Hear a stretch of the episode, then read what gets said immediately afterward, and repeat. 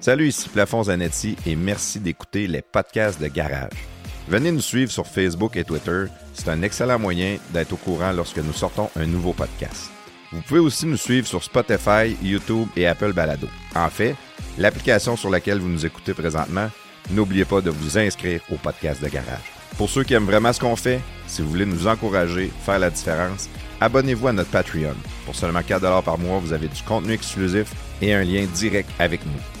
De notre côté, ça nous aide à couvrir toutes nos dépenses et comme j'aime bien dire, ça paye la bière. Maintenant, avant de débuter le podcast, appuyez sur pause, allez nous donner 5 étoiles sur l'application que vous nous écoutez.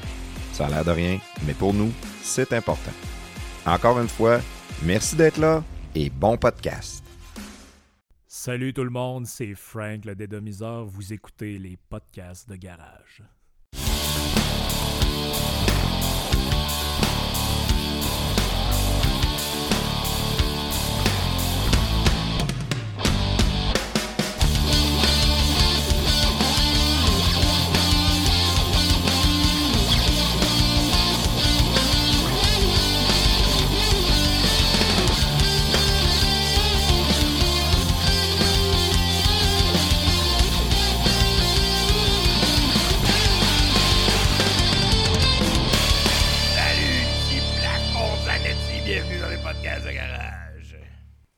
C'est pas de même ça se passe.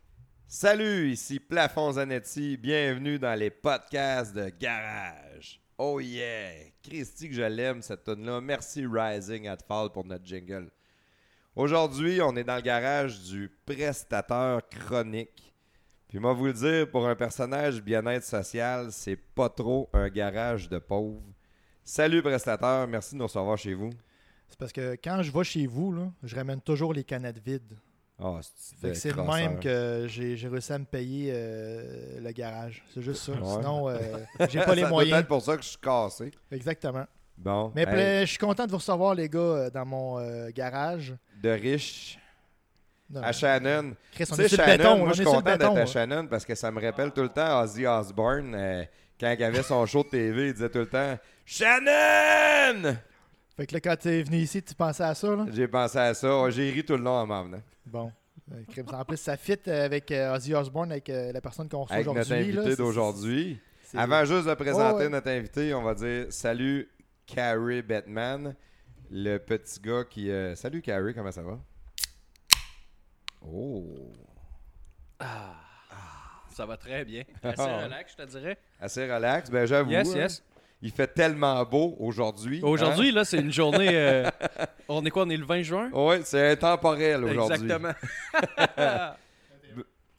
Hey, euh, on remercie nos commanditaires, euh, Planetix, monplanetix.ca et Socho, le saucissier.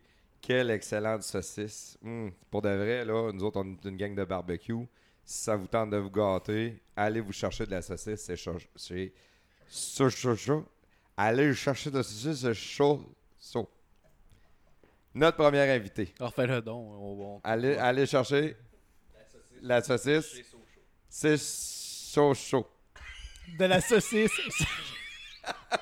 Ça va être Dis- une catastrophe, dis- ce podcast-là. Dis-nous les dons, s'il te plaît, mon ami. Vu qu'il fait beau, on en profite. On est toute une gang de barbecue pendant que prestataire, ça en peut plus. Allez vous chercher un petit peu de saucisse chez Socho.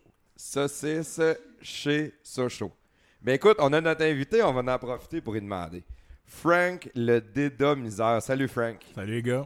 Es-tu capable de nous dire ça? Allez vous chercher de la saucisse, c'est Chocho. Ben moi j'aimerais ça que ce soit le docteur Arruda qui le dise. Il y a de la misère à. Il cherche chez lui. Ouais, la bombe serait pas pire aussi. Ouais, c'est ça. Ouais, oui, oui, maison là-bas. Allez, c'est c'est là. Fait que, Qu'est- Qu'est-ce que tu dis, toi, là? là? C'est quoi, Tu vois, c'est ça, c'est des petits pieds. Salut Frank. Salut. Hey, on est content de t'avoir dans le garage à prestataire aujourd'hui. Euh, on, on est dans une petite lignée de podcasts, beaucoup d'invités, puis on, on y va en profondeur. Fait qu'on va appeler ça le dédomiseur en profondeur. Parfait. Ou, ou profond dans le dédomiseur. Ouais, ben, ça m'inquiète un peu, là. Tu parles de saucisses en plus depuis tantôt. On veut faire un. Parce que toi, tu as ton podcast, le dédomiseur, mais on veut connaître le gars en arrière du dédomiseur. On veut connaître ta vie. C'est pas mal ça qu'on fait ces temps-ci. Plusieurs podcasts, on voit des invités, puis on veut savoir, ils viennent de où, ils font quoi, puis pourquoi ils font ça. C'est c'est assez euh, particulier comme sujet, mais c'est tout le temps très intéressant parce qu'on est capable de s'en aller vraiment loin sur un sujet. Puis euh, toutes les fois, on a fait des podcasts de 2 heures, 2 heures et demie. Fait que je te donne 45 minutes, faut que je m'en aille. Comment. tu- tu viens de où, Frank, en partant? Ben ouais, non, ben c'est un concept qui est cool. En fait, on fait un genre de sucré-salé, mais dans un garage. Puis il n'y a pas Guy Jodoin. Mais Il y a pas de Guy à, part ça, c'est pareil. Ouais. Mais, Il n'y a pas de mais, euh, ben en fait, euh, je dirais que je- dans la vraie vie, je suis pas bien ben différent de la personne que j'ai l'air d'être dans le podcast. là. En fait, euh, vous vous en rendez compte en me parlant euh, en dehors de tout ça. Mais pour être plus précis, euh, ben comme je l'ai déjà dit, je suis un gars du, euh, du lac Saint-Jean, de la région du Saguenay-Lac-Saint-Jean. T'avais pas besoin de le dire pour, euh, pour ça, on l'avait deviné avec Non, c'est ça, accent. avec. Ouais, c'est ça. ça mais ça a quand même disparu, un- à- je te dirais, à 80% avec le temps. Parce que si t'allais. Ah ouais. si t'allais là-bas, tu te rendrais compte que c'est vraiment pire que c'est. euh, Quand je suis arrivé, c'était l'enfer. Si tout le monde me parlait de ça tout le temps. Puis c'est drôle parce que les gens, en plus, ils se rendent pas compte que tout le monde a un accent, dépendamment du coin qui vient. Fait que, sais, je me souviens dans le début que j'allais à Québec, mettons, j'arrêtais, je sais pas, moi, à Fruiterie 440 à Vanier. Puis là, il y a quelqu'un qui me parlait, puis il était comme Ouais, tu viens de où, toi, là? T'as un drôle d'accent bizarre. Là, j'étais là, Chris, toi, t'as pas d'accent pas tout. Toi, t'en as pas. toi, t'as pas d'accent pas tout, là. Ouais, mais c'est vrai que l'accent du Saguenay, autant que, mettons, l'accent gaspésien est assez prononcé. euh, que- Ouais, mais, un ouais, petit peu plus peu, que peu importe tu viens de où, que c'est que tu veux dire par là? Ouais. Mais l'accent de, comme Batman dit, l'accent de Saguenay, Gaspésie, Vanier sont Ouais. reconnaissables. Mais nous autres, on en a dire- un en Beauce, là. Il y en a un qui va dire Ouais, euh, mais vous autres, c'est des des expressions. Des A, pas des A, des rien. C'est plus des expressions, vous autres, un peu. là. Sais, comme Chainley, de cette affaire-là. là. Mais non, mais ça, ça vient de l'accent. Que- Parce que vous êtes habitués avec le monde de Sainte-Marie, on a moins d'accent Toi, t'as pas d'accent, ben, t'as pas d'accent, toi. Ben, on en a tout un pareil, mais Ouais, mais tu veux dire, si comparé tu à à. Saint-Georges, ils l'ont pas tant que ça non plus, mais fais le tour d'un village Ouais. après, tu vas faire un méchant saut. Ouais, peut-être, peut-être. Peut-être Ouais, Sainte-Marie, c'est plus. Il y a plus de monde à Québec. Là, puis, on euh, était là avec la reine Zone, la reine Zone, vous l'avez pas parlé. Là, là, on était après, il était allé chercher Robert. Là, Robert, la reine Zone. Là, Robert m'a dit, ah ouais, tu vois, c'est pas de garde. C'est un peu ça, tu des fois. toi, là. là, là? Les autres, tu comprennent. Ouais. Mais en même temps, le fait aussi de. Ben, comment je pourrais dire ça? Ça, tout ça a un lien un peu avec le, personnage que je suis à quelque part devenu. Là, parce que, en fait, je pense que toutes les régions, de peu importe que tu sois aux États-Unis ou euh, dans, lequel, dans, dans- dans le pays de, de quel tu viens, puis au Québec, c'est particulièrement vrai, les régions créent une mentalité particulière. Peu importe la région d'où tu viens, il y a tout le temps quelque chose de particulier qui est associé à ça. Puis la région du Saguenay-Lac-Saint-Jean, puis du Lac-Saint-Jean particulièrement, c'est une région assez spéciale. Ils appellent ça le royaume. là. Le royaume. Ben oui, c'est le- c'était le, le slogan pendant. Ouais, c'est ça. Ben, il y a même déjà eu à Lens-Saint-Jean un roi. Je sais pas si vous connaissez cette histoire-là. Ben, dans le temps, à Lens-Saint-Jean, il y a un gars qui s'est présenté à la mairie. puis il a dit Si vous m'élisez, je vais être le roi. Il s'appelait Denis Ier ou quelque chose de même. Prenez pas pour de la merde. Ouais, puis effectivement, ça a fait le tour du monde. C'était un peu un coup de marketing pour mettre la ville et la région sur la map. Pas fou. Puis il est, il est devenu roi de l'Anse-Saint-Jean. Puis un moment donné, il a abdiqué après 3-4 ans, il était tanné. là. Fait que là, ils ont re une élection. Ils ont- ça plate d'être roi. Ouais, il était là, c'est plate un peu. Puis il, se fait, il était roi, puis il y avait il y a même des photos de lui avec en linge un peu euh, médiéval. Oh, ouais. C'est malade ce que tu racontes là. Mais il voulait faire un stun, c'était comme le premier roi élu démocratiquement. là. Puis il avait été élu pour de vrai. oh, il avait été élu. Ça devait être un fun, par exemple. Ça devait pas être un, un- un dictateur pour de vrai. Non, non, non, mais ça remonte clown, à. Je pense que ça remonte à au-dessus de 20 ans. cette Ouais, mais imagine sa vie privée. hein. Si dans sa vie publique, il veut se faire appeler le roi. Le roi, ouais. Et- Mais c'est drôle quand tu penses à ça. Si le gars est un clown, j'aurais voté pour lui aussi tout de suite en partant. Oh, oui, c'est clair. Ben, ça met un peu de couleur dans le, dans, dans- dans le paysage politique. Mais bref, c'est ça, la région du. du- ben, le lac Saint-Jean comme tel, encore plus que le Saguenay, parce qu'il y, y a quand même une bonne distance entre les deux. Mais euh, ça a créé une mentalité un peu particulière parce que ça a été développé, cette région-là, pour le. L'exploitation forestière, donc les papeteries, euh, les usines de, de- les scieries, puis tous ces trucs-là. D'ailleurs, mon grand, mon arrière-grand-père, mon père et mon père ont travaillé dans des usines de pâte et papier Ah, ouais. pour différentes euh, jobs. là. Mon arrière-grand-père, il était. À l'époque, mon arrière-grand-père, je, je, je fais de la concurrence à Jerry, il a parti de sa naissance à Saint-François d'Assise. Moi, je suis rendu à mon arrière-grand-père.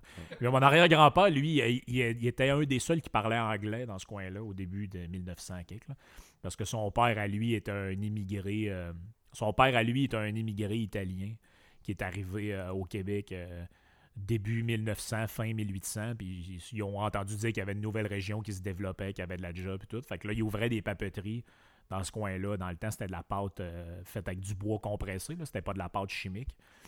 Puis euh, lui, il a commencé à travailler là, puis il a commencé à monter dans la hiérarchie, si je me trompe pas, de l'usine, parce qu'il parlait, il avait une base d'anglais, puis il y a toutes les autres, euh, à l'époque, on disait des Canadiens français, là, mais tous les autres Québécois qui étaient là, il n'y a pas un Christ qui parlait anglais.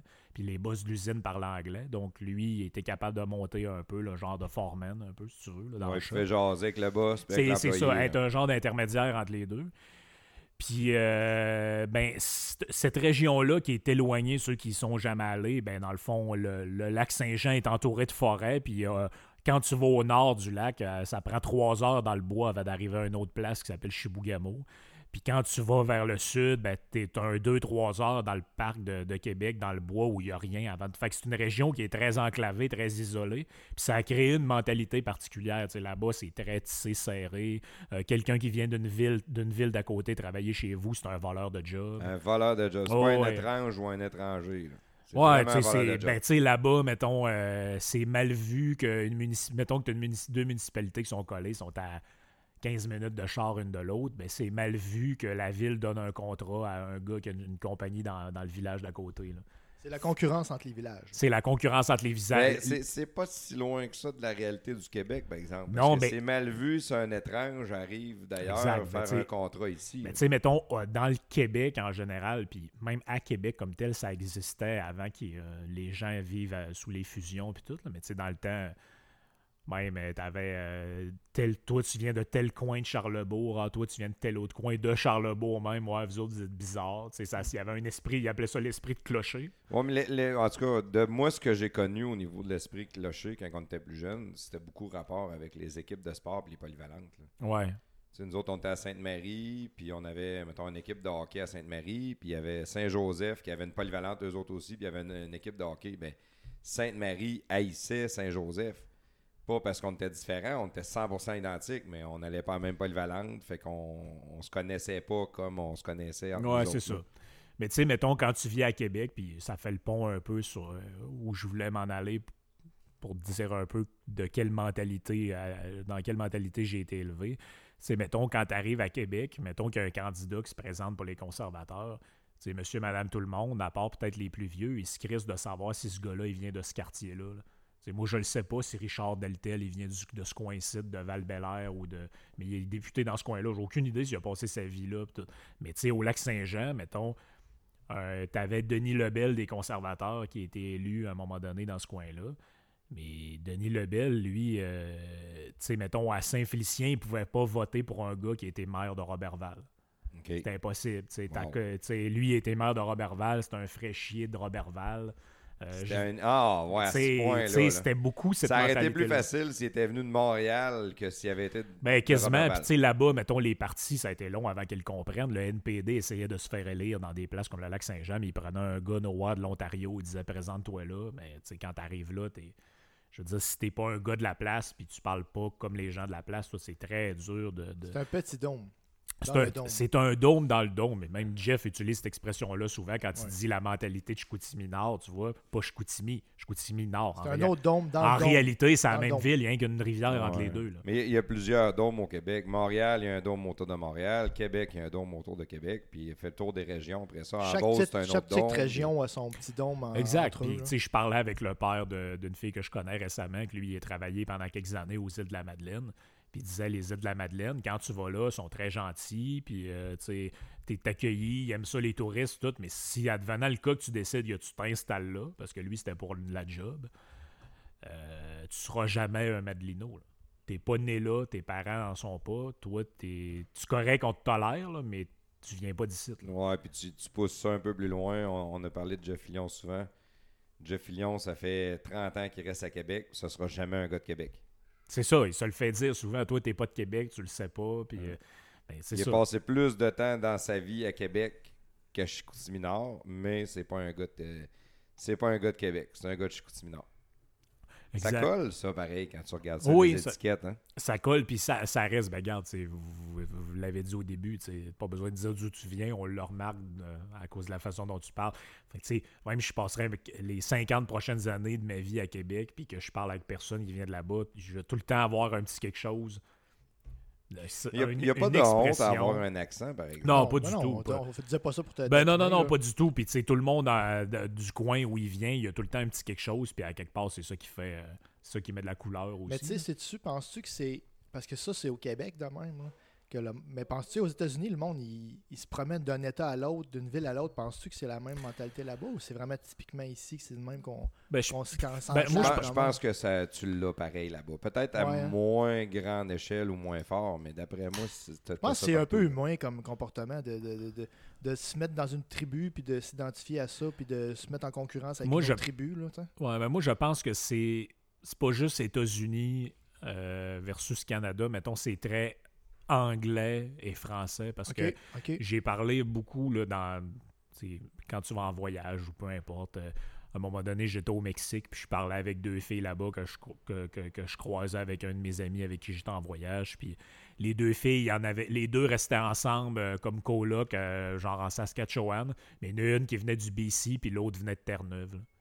Puis euh, maintenant, ils ont décidé qu'ils partaient vivre eux autres en Saskatchewan, qu'ils ouvraient une auberge, puis qu'ils vivaient le. Tu sais, c'est très rare que tu vas voir euh, des Québécois ou des, des francophones qui vont se déraciner puis dire Regarde, moi, je pars, je m'en vais à Toronto. La barrière de la langue, il est pour beaucoup là-dedans. Yes, je veux pas défaire ce que tu dis, mais je suis pas vraiment d'accord. Peut-être parce que moi, je viens de la Beauce.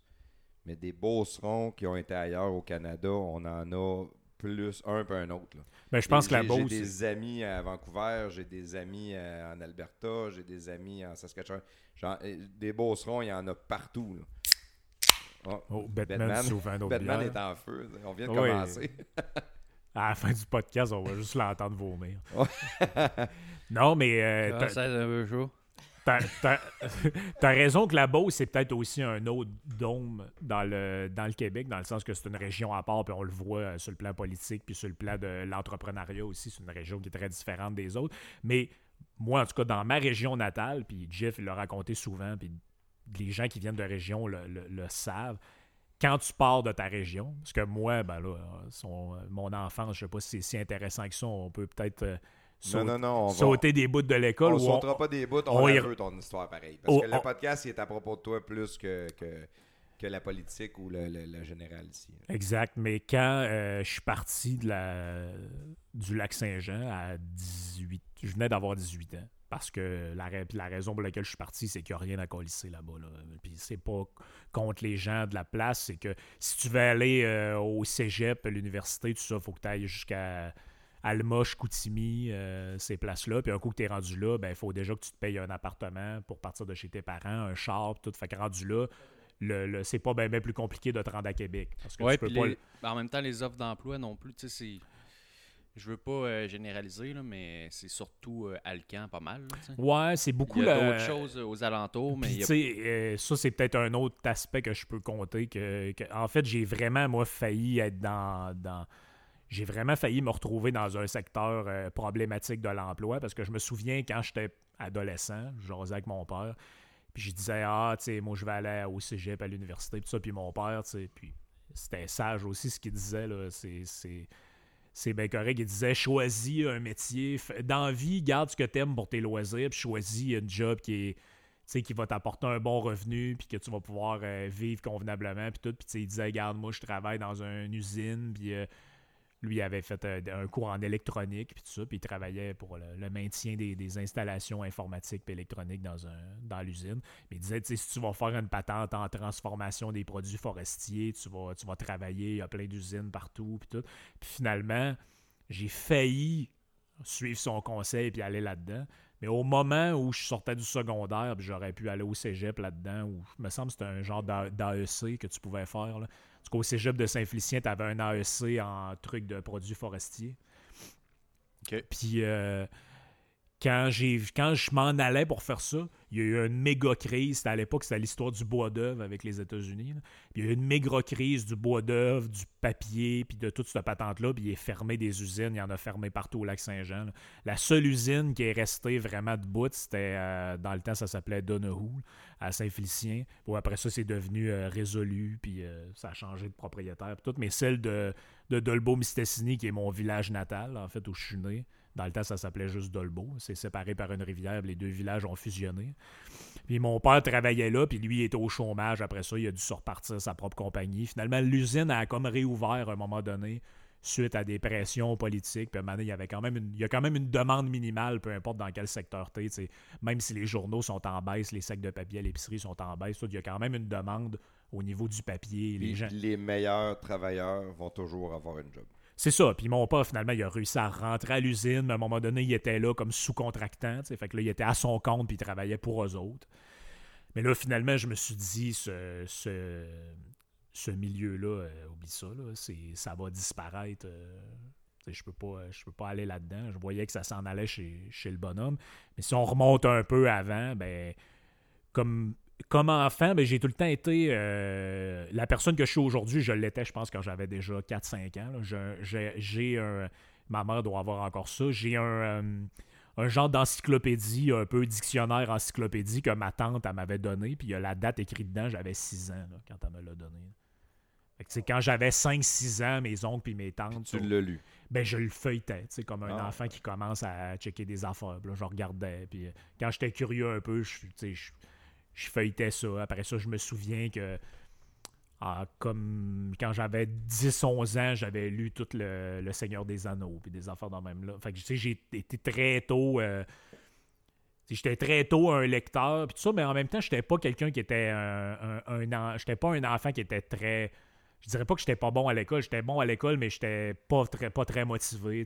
Mes parents, je me souviens que mes parents se fâchaient après moi. J'avais pas des super bonnes notes. euh. J'étais un, un élève un peu. euh, tu sais, je me laissais aller. Là. Ouais, c'est ça. Puis, puis en même temps que j'étais un peu plus intello, mais j'étais en même temps, j'aimais ça, faire des parties avec mes amis. Puis tu sais, j'étais pas. J'étais j'étais un intellectuel, mais pas un intellectuel rejet, pas d'amis qui lit des livres Non, chez je eux. comprends, mais en même temps, si t'avais pas la motivation pour l'école, c'est la même chose pour moi. là. Ouais, c'est ça. Tu sais, quand, quand c'est pas motivant aller à l'école, tu veux pas te forcer, mais quand il y a de quoi qui t'intéresse, par exemple, je suis sûr et certain Peut-être que tu peut-être que, pétais le- des scores de 100%. peut-être que le modèle scolaire nous amenait pas à être motivés. Non, le modèle scolaire, exact. moi, un de mes plus vieux souvenirs d'école, puis ça, c'est jamais j'oublierai ça, ces, ces, ces affaires-là. c'est- Je me souviens très bien. Moi, j'ai tout le temps été de même, puis ça, c'est ça qui fait que le petit côté philosophique, le petit côté questionner puis remettre tout en question, je l'avais quand j'étais très jeune, puis je me souviens qu'on apprenait des affaires à l'école. Je disais, Chris, ça sert à rien ce qu'on apprend. C'est complètement stupide d'apprendre que tel temps de, de, de verbe euh, au, au plus que parfait de telle affaire. Personne ne s'exprime avec ces verbes-là. Dans, dans le fait, tout le monde parle au présent puis à l'imparfait, puis euh, un peu au passé simple quand ils sont un peu euh, plus lettrés, mais personne parle dans des temps de verbes qui n'existent pas, qui sont li- tu sais, qui ça appartient à la littérature du Ouais, c'est ça, au subjonctif présent, ben, je sais pas quoi. Puis là, Mais, je- mais- mais en même temps, c'est pas Subjonctif. mauvais de les apprendre sans passer 100% de leur temps là-dessus. Il faut quand même, tu as, une partie d'éducation au niveau de la langue qu'il faut qu'ils sachent on vient de où, puis comment qu'on parlait, comment qu'on parle Exact. maintenant. Peut- ils ont peut-être juste oubli- oublié le présent et le futur dans, dans leur instruction, Ben, dans leur ça. façon d'instruire. Puis moi, je pense qu'il y a beaucoup de. Il y a beaucoup de. qui veulent que les, les kids. Ils se développent un, un- une mémoire un peu, tu sais, de, de- Comment je te dirais ça de D'apprendre par cœur, du par cœur, finalement. ouais, développer Ouais. la, la rétention. ouais. Mais, mais à l'époque, quand on était jeune, on pouvait pas le savoir que le par cœur ne servirait pas à rien dans la vie. Le, le par cœur Non, ne c'est sert ça. plus à cause d'Internet. Je veux savoir de quoi. Tu me racontes de quoi sur euh, n'importe quoi. Puis je vais le googler, puis je vais défaire ton argument. Ben, c'est la même chose. c'est ça, ça, ça. Exact, Ah. mais c'est- c'est la même chose avec les mathématiques, là, tu sais. Les mathématiques, il y a, quoi que tu as vraiment retenu, là, euh, à part en- addition, en- soustraction, là, division, ben, multiplication, tu sais. L'algèbre, les là, mathématiques aux jeunes, faut que tu ailles all-in, faut que tu le fasses comprendre les mathématiques. Exact. Non, mais. C'est sûr Ah que oui. tu vas leur apprendre des choses que le, le trois quarts, ils s'en serviront pas. Mais trois quarts de ce que tu vas leur apprendre. La, la mathématique de base, c'est important tout le monde l'ait. Mais à un moment donné, il faut que tu continues à les enseigner mathématiques. Parce que dans ta classe, tu as deux, trois petits génies. Puis eux autres, ils vont s'en ser- s'en servir vraiment de ce que tu amènes. Ben, on dit la même chose. C'est juste que tu n'utilises pas la- euh, l'algèbre pour aller faire ton épicerie. Là, non, non. Non, mais faut que tu l'apprennes. Faut que tu l'apprennes. ah oui? Le, le- le milieu scolaire, c'est un win-lose. là. Tu, tu peux pas euh, tu peux pas amener des affaires aux jeunes en les gardant toujours motivés. C'est sûr que tu vas les, les désintéresser à un moment donné. Mais euh, tu sais, c'est plate. L'enseignement, faut que tu sois passionné de ça. faut que ce soit une vocation pour aller enseigner à du monde. Parce que t'embarques vraiment dans un monde. faut que tu le saches pareil. Il faut que tu apprennes à écrire. faut que tu apprennes à compter. Mais ça Faut- développe des aptitudes aussi. Ouais, dans le les fond, le, comme le, par, le l'art, par cœur, les- c'est de la merde, là. Mais tu dis, j'ai mon téléphone, je vais aller voir, je cherche de quoi, je vais aller voir sur Internet, je vais le trouver tout de suite. Mais c'est important des fois d'avoir une mémoire puis de se rappeler de tes choses, surtout dans ton, dans ta- dépendamment de ton travail. là. Mais tu sais, il y a des. Tu sais, toi, tu es dans ta, dans ta business, là, de- pas les prix parce que tu en as des, des milliers d'items. Mais tu sais, un client qui te pose une question sur euh, comment ça coûte à peu près? Ben, je sais pas, là. euh, tu peux pas juste un donner le prix à à. faire. Sur chaque item que je vais vendre, j'ai un calcul à faire. Ben, t'es pas obligé de donner le prix à la pièce, Quand mais je pars une rentré là, idée. même si j'ai été à l'école ici au Québec, j'ai eu des calculs à apprendre. Ça, si tu veux connaître ta marge, tu calcules ça de même. Si tu veux connaître ça, tu calcules Mais il ça. faut que tu connaisses tes T'en as formules. des calculs à faire. Il faut que tu connaisses tes formules, il faut que tu saches comment le faire. Fait que sans nécessairement être un par cœur que tu vas avoir on spot, il faut que tu le saches là, comme dans un examen de- de- de- de- d'histoire. là. Mais il faut quand même que tu développer certaines aptitudes de par cœur. Mais tu sais, dans le, dans, le, dans le cas des, du, du- du français, oui, là, c'est sûr qu'il y a certains verbes. Tu sais, C'est bon de le connaître, de le survoler, mais de là de passer des, des faire couler des élèves sur une sur une notion de français que c'est du subjonctif présent puis du Ouais. con- conjugué, Ouais. là, donné, là, euh, Mais tu sais, là, là, on le réalise parce que, bon, vous avez 40 dans la trentaine. Moi, je- euh, même chose pour moi, j'ai début trentaine. C'est des affaires que j'ai réalisées puis que je me suis dit, bon, euh, plus tard, ouais, c'est vrai, je comprends pourquoi ils nous le montraient. Je comprends pourquoi ils nous apprenaient des, des, des, des exceptions d'un cours d'anglais puis des patentes de même. Mais quand j'étais enfant, je me souviens que les profs, quand tu posais ces questions-là, sais, l'enfant curieux, il remet en question. Ça sert à quoi d'apprendre ça, blablabla? La réponse que tu avais, ben là, c'est dans le programme.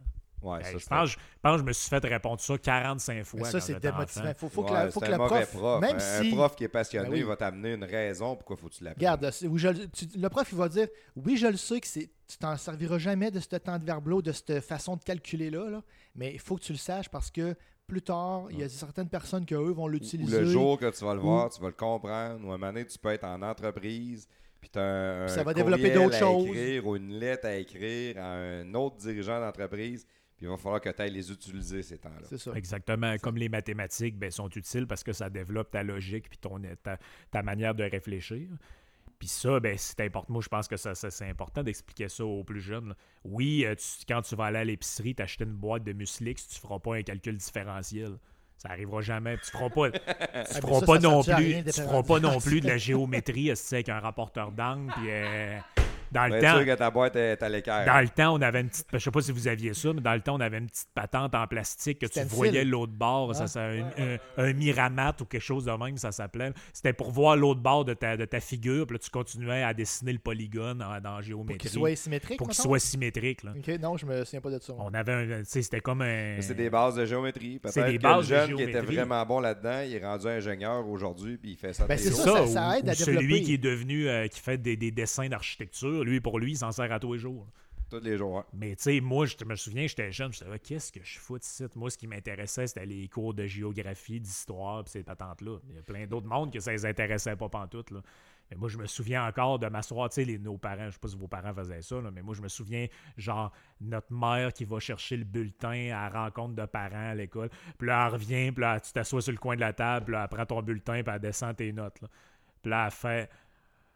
Ouais, c'est bizarre, hein? euh, 97 en histoire, euh, 61 en français. Il me semble que tu t'es pas forcé ben ben. Mais je me souviens, j'étais. Plus jeune, tu, tu, vois pas l'intérêt là-dedans, tu comprends pas que ça t'est. Puis tu vois aujourd'hui, avec le recul, tu t'en rends compte. Je me rends compte aujourd'hui, euh, là j'empiète un peu sur le futur, mais je veux dire, tu essaies de faire des articles, tu essaies d'écrire des petites affaires, ne serait-ce que faire une description de vous, vous, savez, vous faites des podcasts, tu veux écrire une description. C'est le fun de, de présenter quelque chose sur les réseaux sociaux, tout ça, qu'au moins tu es capable de faire la différence entre CA puis SA, puis euh, CES, CES, puis Puis pourtant, on en fait plein d'erreurs pareilles. hein, tout le temps. c'est ça. Puis là, c'est là que tu le vois l'importance que ça avait d'avoir Ouais. une éducation de base complète. Moi, quand j'étais plus jeune, je m'en sacrais bien raide. Je me disais, je travaillerais pas dans un bureau, moi. Was I Exact. so wrong? Ben, moi, je dis toujours à mes enfants, les deux matières les plus importantes que je veux que vous mettiez de l'effort à l'école, c'est ben, la première, c'est les mathématiques. Parce que pour moi, je trouve que c'est. Je, je- je viens d'un domaine de 100% mathématiques. d'accord avec toi. Puis je dis le français. Les autres matières, il faut. Tu sais, je dis pas, je dis pas, euh, bon, ben ça, les autres, faites ce que vous voulez, puis c'est pas important. Là, tu sais. Mais t'sais, tu, vois, les- tu peux les développer par toi-même. Tu peux les Si développer. tripes sur l'histoire, tu vas être capable d'aller l'étudier Ben, par là, c'est toi-même, rendu, là. là, c'est rendu des, plus des points d'intérêt. Comme toi, Frank, tu étais bon en histoire-géographie, ce que probablement 80% des enfants ont de la misère ou Ouais, ils ne retiennent pas. Mais tu sais, moi, j'essaie de leur donner ma vision. Si je vois que finalement mes enfants sont, ben là, c'est pas le cas, là, mais qui sont crissement poches en maths pas en français, puis qui sont vraiment excellents en histoire puis en, en géo, puis ils, ont- ils retiennent des, des, des, des aventures de leur bonhomme, puis tu sais, ben, je vais- peut-être que je vais peut-être les orienter ailleurs plus tard, ou tu sais, je vais développer d'autres aptitudes. Je vais essayer de faire développer d'autres aptitudes pour eux. Là, tu sais. t'adaptes. Ça, c'est la première des choses. Ouais, parce qu'il y a du monde qui ne l'accepte pas. Probablement que toi, Frank, dans, dans tes passions, dans tes intérêts, il y a beaucoup de choses. Tu l'as dit tantôt, mon père me disait trouve-toi une bonne job, que tu gagnes bien ta Ouais. vie. Moi, je travaille à l'usine. Mon père aussi travaille dans une usine. Mais les boomers avaient une mentalité différente. Eux autres, ils voulaient une bonne job, un horaire fixe, un petit fonds de pension, tu sais, de quoi de, de stable, syndiqué, sécurité d'emploi, puis fait chialer contre le boss quand il arrivait le soir.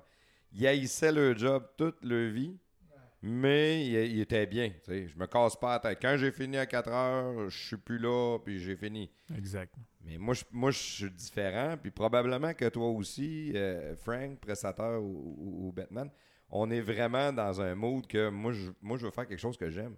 Moi, je suis pas capable d'accepter que je vais travailler 40 heures par semaine à quelque part que j'haïs. Je peux pas haïr ma job. Je- la vie est ben trop précieuse pour perdre mon temps là. Là. moi, je pense que c'est la génération euh, maintenant, c'est pas mal ça. Là. Ouais, mais, notre génération aussi, parce que nos parents Ouais. nous le disaient, jeune, l'important c'est que tu fasses ce que t'aimes dans la vie. Fais ce que t'aimes dans la vie. Ouais. Sois heureux, fais ce que c'est t'aimes. vrai, t'as Il- raison. il- Frank est chanceux, il a parlé de salaire et de conditions, mais en général, nous autres, nos parents nous disaient Ah, c'est pas important l'argent, là. fais ce que t'aimes. Puis là, ben, des fois, il y en a qui vont étudier dans des choses qu'ils aiment, puis ça finit qu'ils travaillent pas là-dedans. Je sais pas si Non, je devance un peu le Non, podcast. tu devances un peu le podcast, mais c'est pas grave. parce que, sais, je veux dire, on- tu- un moment donné dans ton développement, tu fais plein de choix, puis un jour, ben, tu te ramasses quelque part, puis tu n'avais pas pensé. Tu tu l'as dit tout à l'heure, tu pensais pas euh, avoir un job euh, dans un bureau, puis tu pensais que le français, c'était pas important. Puis finalement, un moment donné, ben, tu te rends compte que, Chris, c'est puis c'est ça que je suis en train de faire, puis c'est important. Puis j'écris 75 courriels par jour.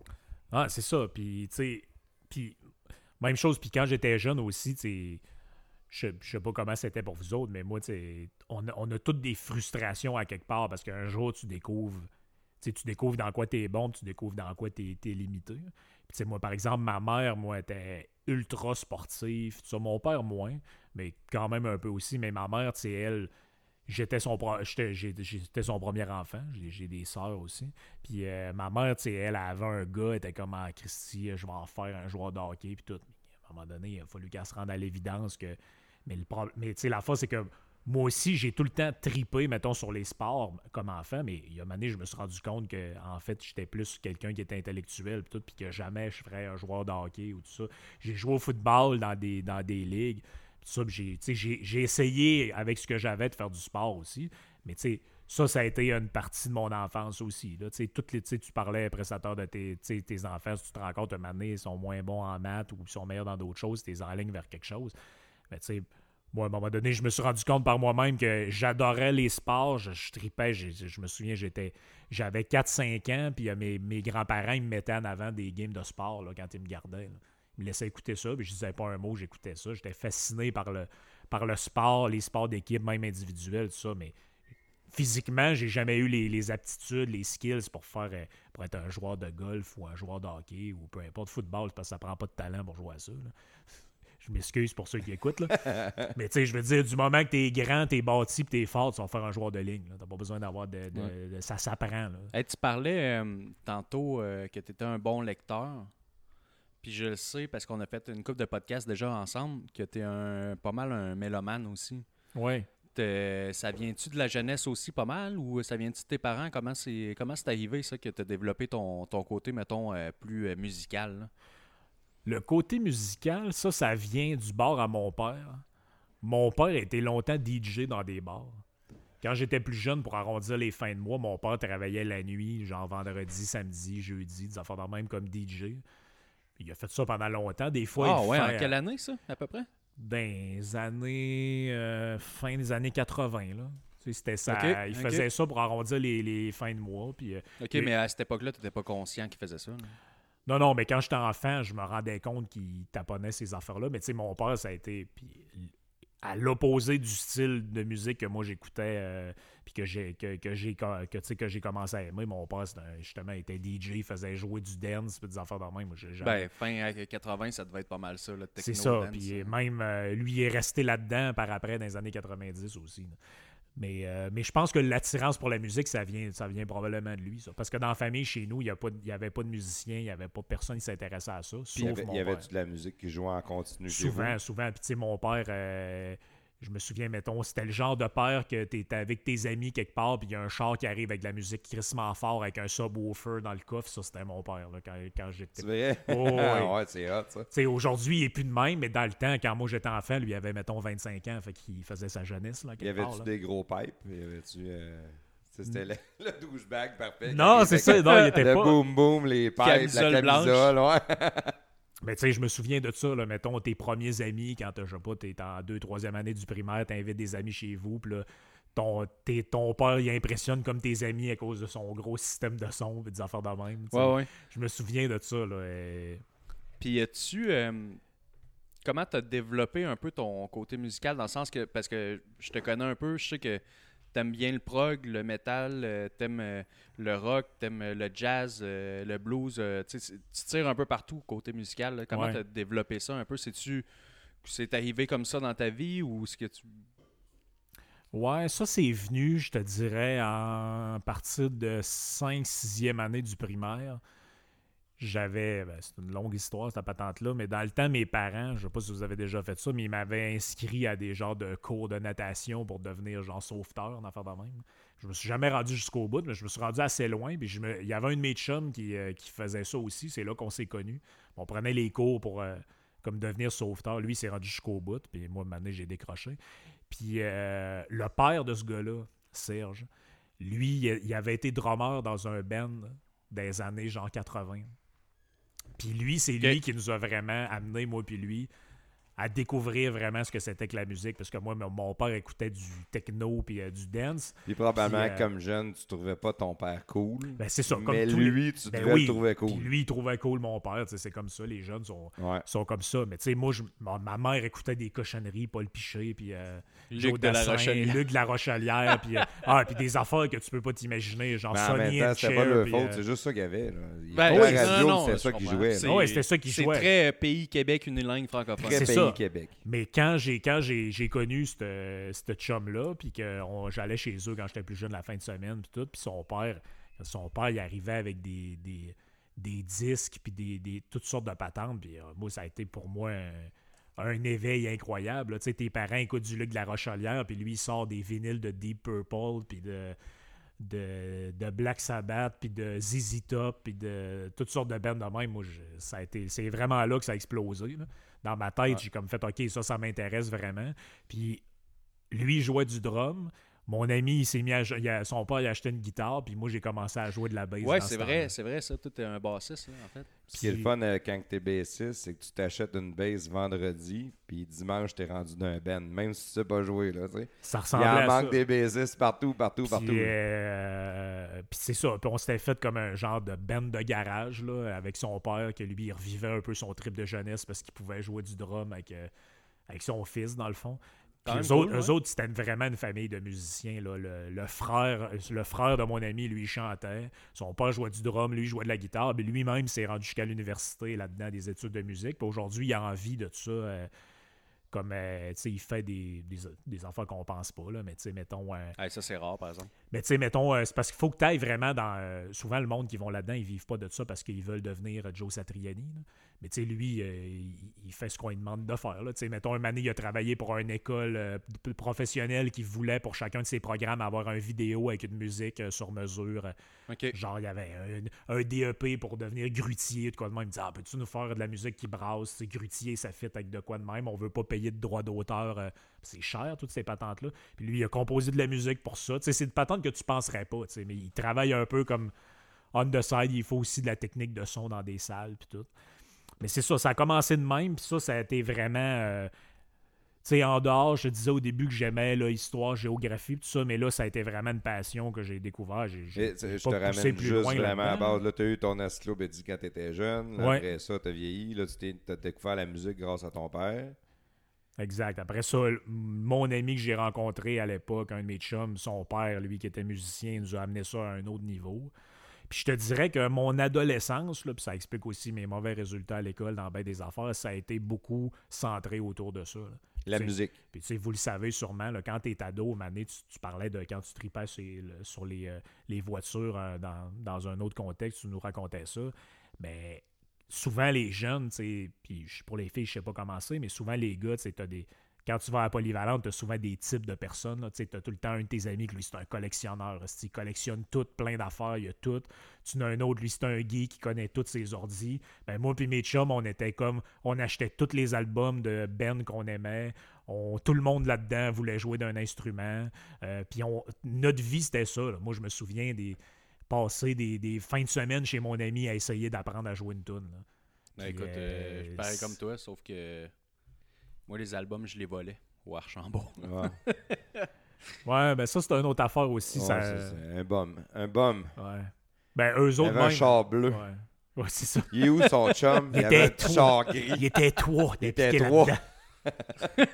Puis les autres, ils m'ont barré le chemin. Ah ouais, là, j'ai foncé dans sa voiture. Ouais, jusqu'à temps que je me fasse pogner euh, après Ouais. avoir volé un album de Pantera. Mais bon, Ouais. c'est une autre histoire. On cautionne pas ça, en tout cas, on veut juste le dire. Là. On va sortir. Batman de notre groupe.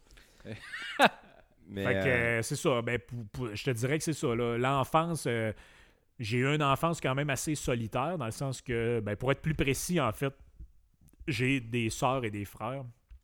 Mais euh, c'est de ce qu'on appelle des demi-sœurs, demi-frères. Moi, je les appelle, mais on, ça se disait pas chez nous. Là. Tu dis pas, hey, c'est mon demi-frère, tu dis c'est mon frère. parce que Parce deux- que mes, mes parents, je suis l'enfant unique de mes parents. Mes parents m'ont eu, puis euh, ils se sont euh, divorcés euh, quand j'avais comme 3-4 ans.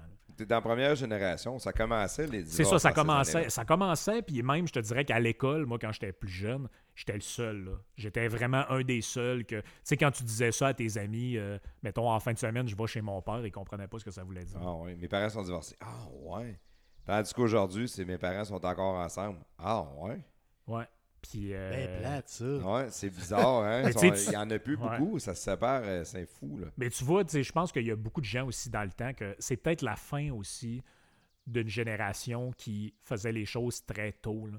Tu sais, mon père, moi, je pense qu'il a rencontré ma mère quand il avait 16 ans, genre à la polyvalente. Ils ont fait un bout de vie, euh, tu sais, choisir. euh, ma mère est devenue infirmière, mon père a commencé à travailler à l'usine, la On patente. s'achète une maison, on fait des jette une maison, ils se marient, puis finalement. Ça, c'est pour la vie. mais ils se sont rendus compte que ça, ça fitait pas pour toutes sortes de raisons. Puis après m'avoir eu, ben, ils, ont, ils ont séparé le chemin. Mais tu vois, ma- mon père est avec la même femme. Il s'est remarié après, puis il est avec la même femme depuis 25 ans. Mais il savait qu'est-ce qu'il voulait, peut-être plus qu'à 16 ans. C'est ça, c'est ça. Je pense que c'est la. Tu sais, dans le temps, ils faisaient les mêmes erreurs, dans le temps, mettons, de, mes- de nos grands-parents, tout ça. Mais c'était socialement mal vu, puis. C'était difficile, les femmes n'avaient pas de sécurité quand ils se disaient, tu sais, s'ils se divorçaient ou quoi que ce soit, lesquels qui l'ont fait. Tu pouvais te ramasser vraiment dans la merde. Fait que ça se faisait pas. Mais je pense que cette génération-là, ils ont juste profité de la liberté qu'ils qu'ils avaient de. de- de- de- Puis toi, comme jeune, comme adolescent, t'avais quel âge, t'as dit, quand ils se sont séparés? J'avais 3 ans, je pense, Ok. 3-4 ans. Fait que t'as vraiment, c'est quasiment toute ta vie. là. Oh, et j'ai, j'ai, ja- ben, pas de souvenir de mes parents ayant vécu ensemble. là. Ça pas. Ça, peut-être des quelques flashs, mais tu sais, quand t'es enfant, les flashs que t'as, tu le sais pas si c'est à cause des, des histoires qu'on t'a racontées ou si c'est vraiment des vrais souvenirs que t'as. Fait que je, alors, je dirais que j'ai pas de souvenirs de cette époque-là. Comme, comme enfant, ça t'affectait-tu? C'est-tu quelque chose qui, qui te dérangeait? Parce que tu étais différent à l'école, tu étais le seul qui était ça, euh, tu voyageais, tu étais dans tes valises, à l'échange chez l'autre. Ouais, c'était dérangeant. C'est dérangeant, puis je suis resté sensible à ce genre de questions-là au fil du temps. Euh, parce que, je- sais, les gens qui présentent ça comme de quoi de vraiment cool, clairement, comme enfant, soit ils l'ont pas vécu, ou soit ils ont. Tu sais, moi, j'ai souvent entendu des affaires. Ah, ben non, les enfants, ils aiment ça, ils ont deux chambres, plein de cadeaux, puis tout. Ouais, c'est peut-être plus compliqué que ça. Est-ce que tu as déjà pensé que peut-être ton enfant, euh, le chum que tu t'es refait, peut-être qu'il s'entend pas tant bien que ça avec. Puis tu sais, ça peut être difficile pour un enfant, surtout pour la stabilité. Tu sais, on parlait de, juste au début, qu'est-ce que tu inculques à tes enfants, comment tu les orientes, puis tout. C'est difficile pour. Moi, le plus, le- ce que j'ai trouvé le plus dur, parce que tu sais, la blonde à mon père, je l'aimais, la- la- le chum à ma mère, je l'aimais aussi. J'ai une j'ai pas eu une enfance malheureuse, tout ça, mais ce que je trouvais dur comme enfant, c'était de c'est quoi la ligne, c'est quoi les règles à suivre, c'est quoi la discipline, parce, Parce que, que, toutes dans les familles. deux maisons, il y avait deux règles différentes, Exactement. deux lignes différentes. Oui, puis sur des trucs euh, stupides, là, genre chez ta mère, tu as le droit d'écouter la télé dans ta chambre, chez une autre place, tu pas le droit. D'une place, il y a un ordinateur dans le salon, l'autre place, il est dans ta chambre. Tu sais, c'est- c'est toutes des affaires de même qui, pour un enfant, c'est dur de. Bon, euh, c'est quoi que mes parents attendent de moi ou pas? là? Tu sais, La, la ligne est. Moi, je pense que peut-être pas tous les enfants sont de même, mais la plupart des, des enfants, ils ont besoin à quelque part de. C'est pour ça qu'on appelle quand les parents. Quand tu perds tes parents et qu'ils t'es confié à quelqu'un, ils appellent ça un tuteur. là. Mais c'est pas pour rien qu'on appelle ça un tuteur. C'est quelqu'un qui, qui te donne un cadre puis qui, qui t'aide à pousser droite. là. Ouais. C'est- C'est c'est pas pour rien que ce mot-là a été choisi. C'est que ça t'aide à justement avoir une ligne directrice. Puis ça, quand j'étais petit, je trouvais ça, je trouvais ça rough. Mais effectivement, je pense que je suis un des, un des pro, ben, pas un des premiers, mais je veux dire, dans ma génération, ça a commencé, ça commençait. Mhm. Les gens qui ont aujourd'hui 30, 35, ben, aller jusqu'à 40, c'est les premiers qui ont vécu ça. là, Si tu regardes par en arrière aujourd'hui, ça a-tu été bénéfique quand même ou c'est vraiment quelque chose que tu aurais aimé mieux? Parce que des fois, ça peut t'avoir bâti une personnalité ou un caractère. Ouais, ça a été bénéfique parce que euh, ça, ben, t'as des côtés négatifs, ce que je viens de parler, puis t'as des côtés bénéfiques dans le sens que, tu sais, mettons, moi, mon père, ben, tu sais, il était. euh, il m'apportait quelque chose de précis. Puis, tu sais, il y avait ses conseils qu'il me donnait, puis tout, mais, tu sais, c'était un gars que. Justement, sa, sa mentalité, c'était plus tu rentres à l'usine, euh, garde, c'est pas grave si ton boss si t'énerve, tu- tu- l'important c'est d'avoir une bonne paix, puis tout. Puis le conjoint que ma mère s'est refait par après, lui, il me ressemblait peut-être un peu plus sur le plan intellectuel. il- mettons, lui, quand il me voyait lire un livre, il disait pas ferme ça, va jouer dehors. Il me disait, ah non, il disait à ma mère, c'est important, il, euh, il est en train de former son cerveau, tu sais, laisse-le laisse-le jouer. C'est pas grave s'il va pas dehors tout de suite, il ira tantôt. tu sais. On brime pas un enfant qui a envie de lire un livre. Tu sais. Tu devrais pas dire à un enfant arrête de lire, va jouer dehors. tu sais, Laisse-le lire. plus euh, arrête de jouer. euh, Ouais, arrête de jouer à YouTube console. ou arrête de jouer à Switch. Moi, là, moi, va je jouer dire, va lire dehors.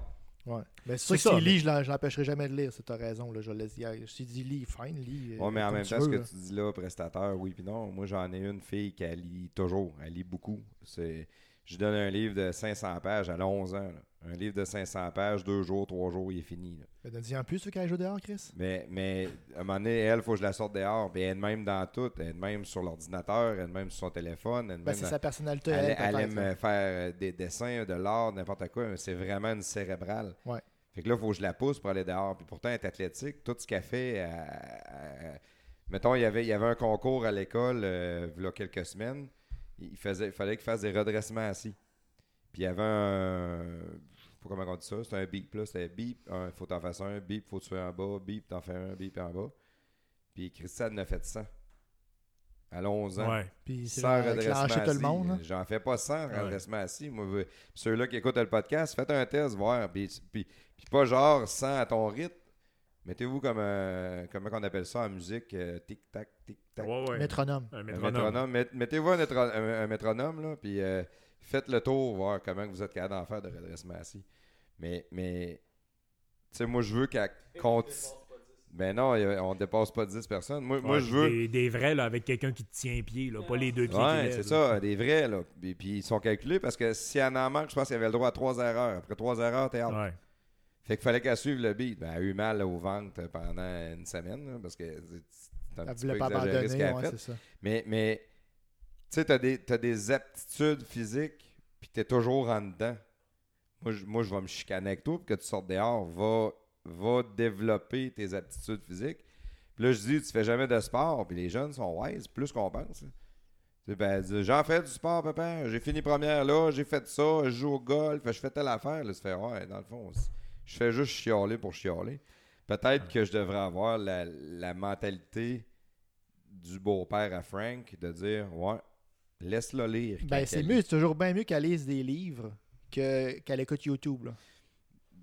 Encore là, Ben, ça, ça, ça dépend ce qu'elle écoute, ce qu'elle écoute, mais je ça dépend ce qu'elle écoute, c'est- débattable, ça. Là, là. Est-ce qu'elle est Ben, en train de s'éduquer et de s'instruire sur YouTube? C'est sûr, là, ouais. Vu de même, là, mais tu sais, mettons, je regarde mes enfants, quand ils écoutent YouTube, ben, ils regardent euh, quelqu'un jouer à Brawl Stars ou bien à Minecraft ou à Zelda, sais, ils, s'éduquent pas, là, à part qu'ils apprennent des trucs de jeux vidéo, là. Que, euh, Ça Ouais. dépend peut-être de chaque Ouais. enfant. C'est sûr que ça l'apprend, ils regardent des, euh, des, des- des vidéos YouTube, quelqu'un qui explique euh, l'histoire grecque, euh, les- puis les- la colonisation de l'Europe, Ouais, l'Amérique. peut-être dans Ben là, c'est l'autre correct, go, là, tu sais, on là. N'est pas obligé d'aller complètement dans l'autre extrême, mais tu sais, il y a des gamers qui gagnent le vie de gamer, puis peut-être que ces gars, ils ont 8-9 ans, puis ils regardent des vidéos de gamers. Encore Batman. Batman, il a soif, mais c'est vrai qu'il Ouais. fait chaud, hein, dans le il, garage. il est embarqué avec Frank. fait il tellement va s'en beau aujourd'hui. C'est il moi qui conduis. fait Ouais, ça. Non, Mais- mais, tu vois, le... je pense qu'il n'y a, pas de recette miracle là-dessus. Puis, je- tu sais, pour euh, continuer un peu sur la question que tu as posée, oui, ça amenait des avantages à quelque part là-dessus, parce que je pense que tu as peut-être un, complément d'éducation qui est différent. C'est difficile au niveau de la discipline puis des règles à suivre, parce que plus il y a de gens qui sont autour de toi, plus tu as de zones grises. Mais en même temps, ça apportait chacun apportait de quoi de, différent. Comme tu sais, je parlais de mon, mon beau-père, ben lui il était plus, euh, mettons par rapport à la bouffe, lui il était plus, euh, tu manges tu manges ce qu'il y a, sinon euh, tu mangeras demain. Mais tu sais, mon père, lui, là-dessus, il était très pédagogue. Là. Si- Je pense qu'une une des raisons pour lesquelles aujourd'hui, c'est que j'aime goûter à tous les nouvelles types de bouffe, que je suis très ouvert à, à tout, puis que j'ai jamais été quelqu'un de difficile. C'est que moi, je me souviens, mon père, j'étais jeune. Je sais pas si vous vous rappelez de ça. Mettons, t'es jeune, puis tu manges des brochettes, puis il y a des cristis de gros morceaux de poivron ou, d'oignons. Je me rappelle, j'étais jeune, ça me roulait dans la bouche, je trouvais ça dégueulasse, ou des Ah, gros ouais. champignons. Tu sais, aujourd'hui, j'adore ça, mais quand t'as 7-8 ans, là, c'est dégueulasse. C'est pas facile. T'en veux pas de légumes. T'en veux pas de légumes, tu veux juste Ouais, les bouts de poulet. Là. Donne-moi le poulet, mange mes, mange mes poivrons. Comment tu Il dis ça, mange. le poulet? Le poulet, ouais. Poulet.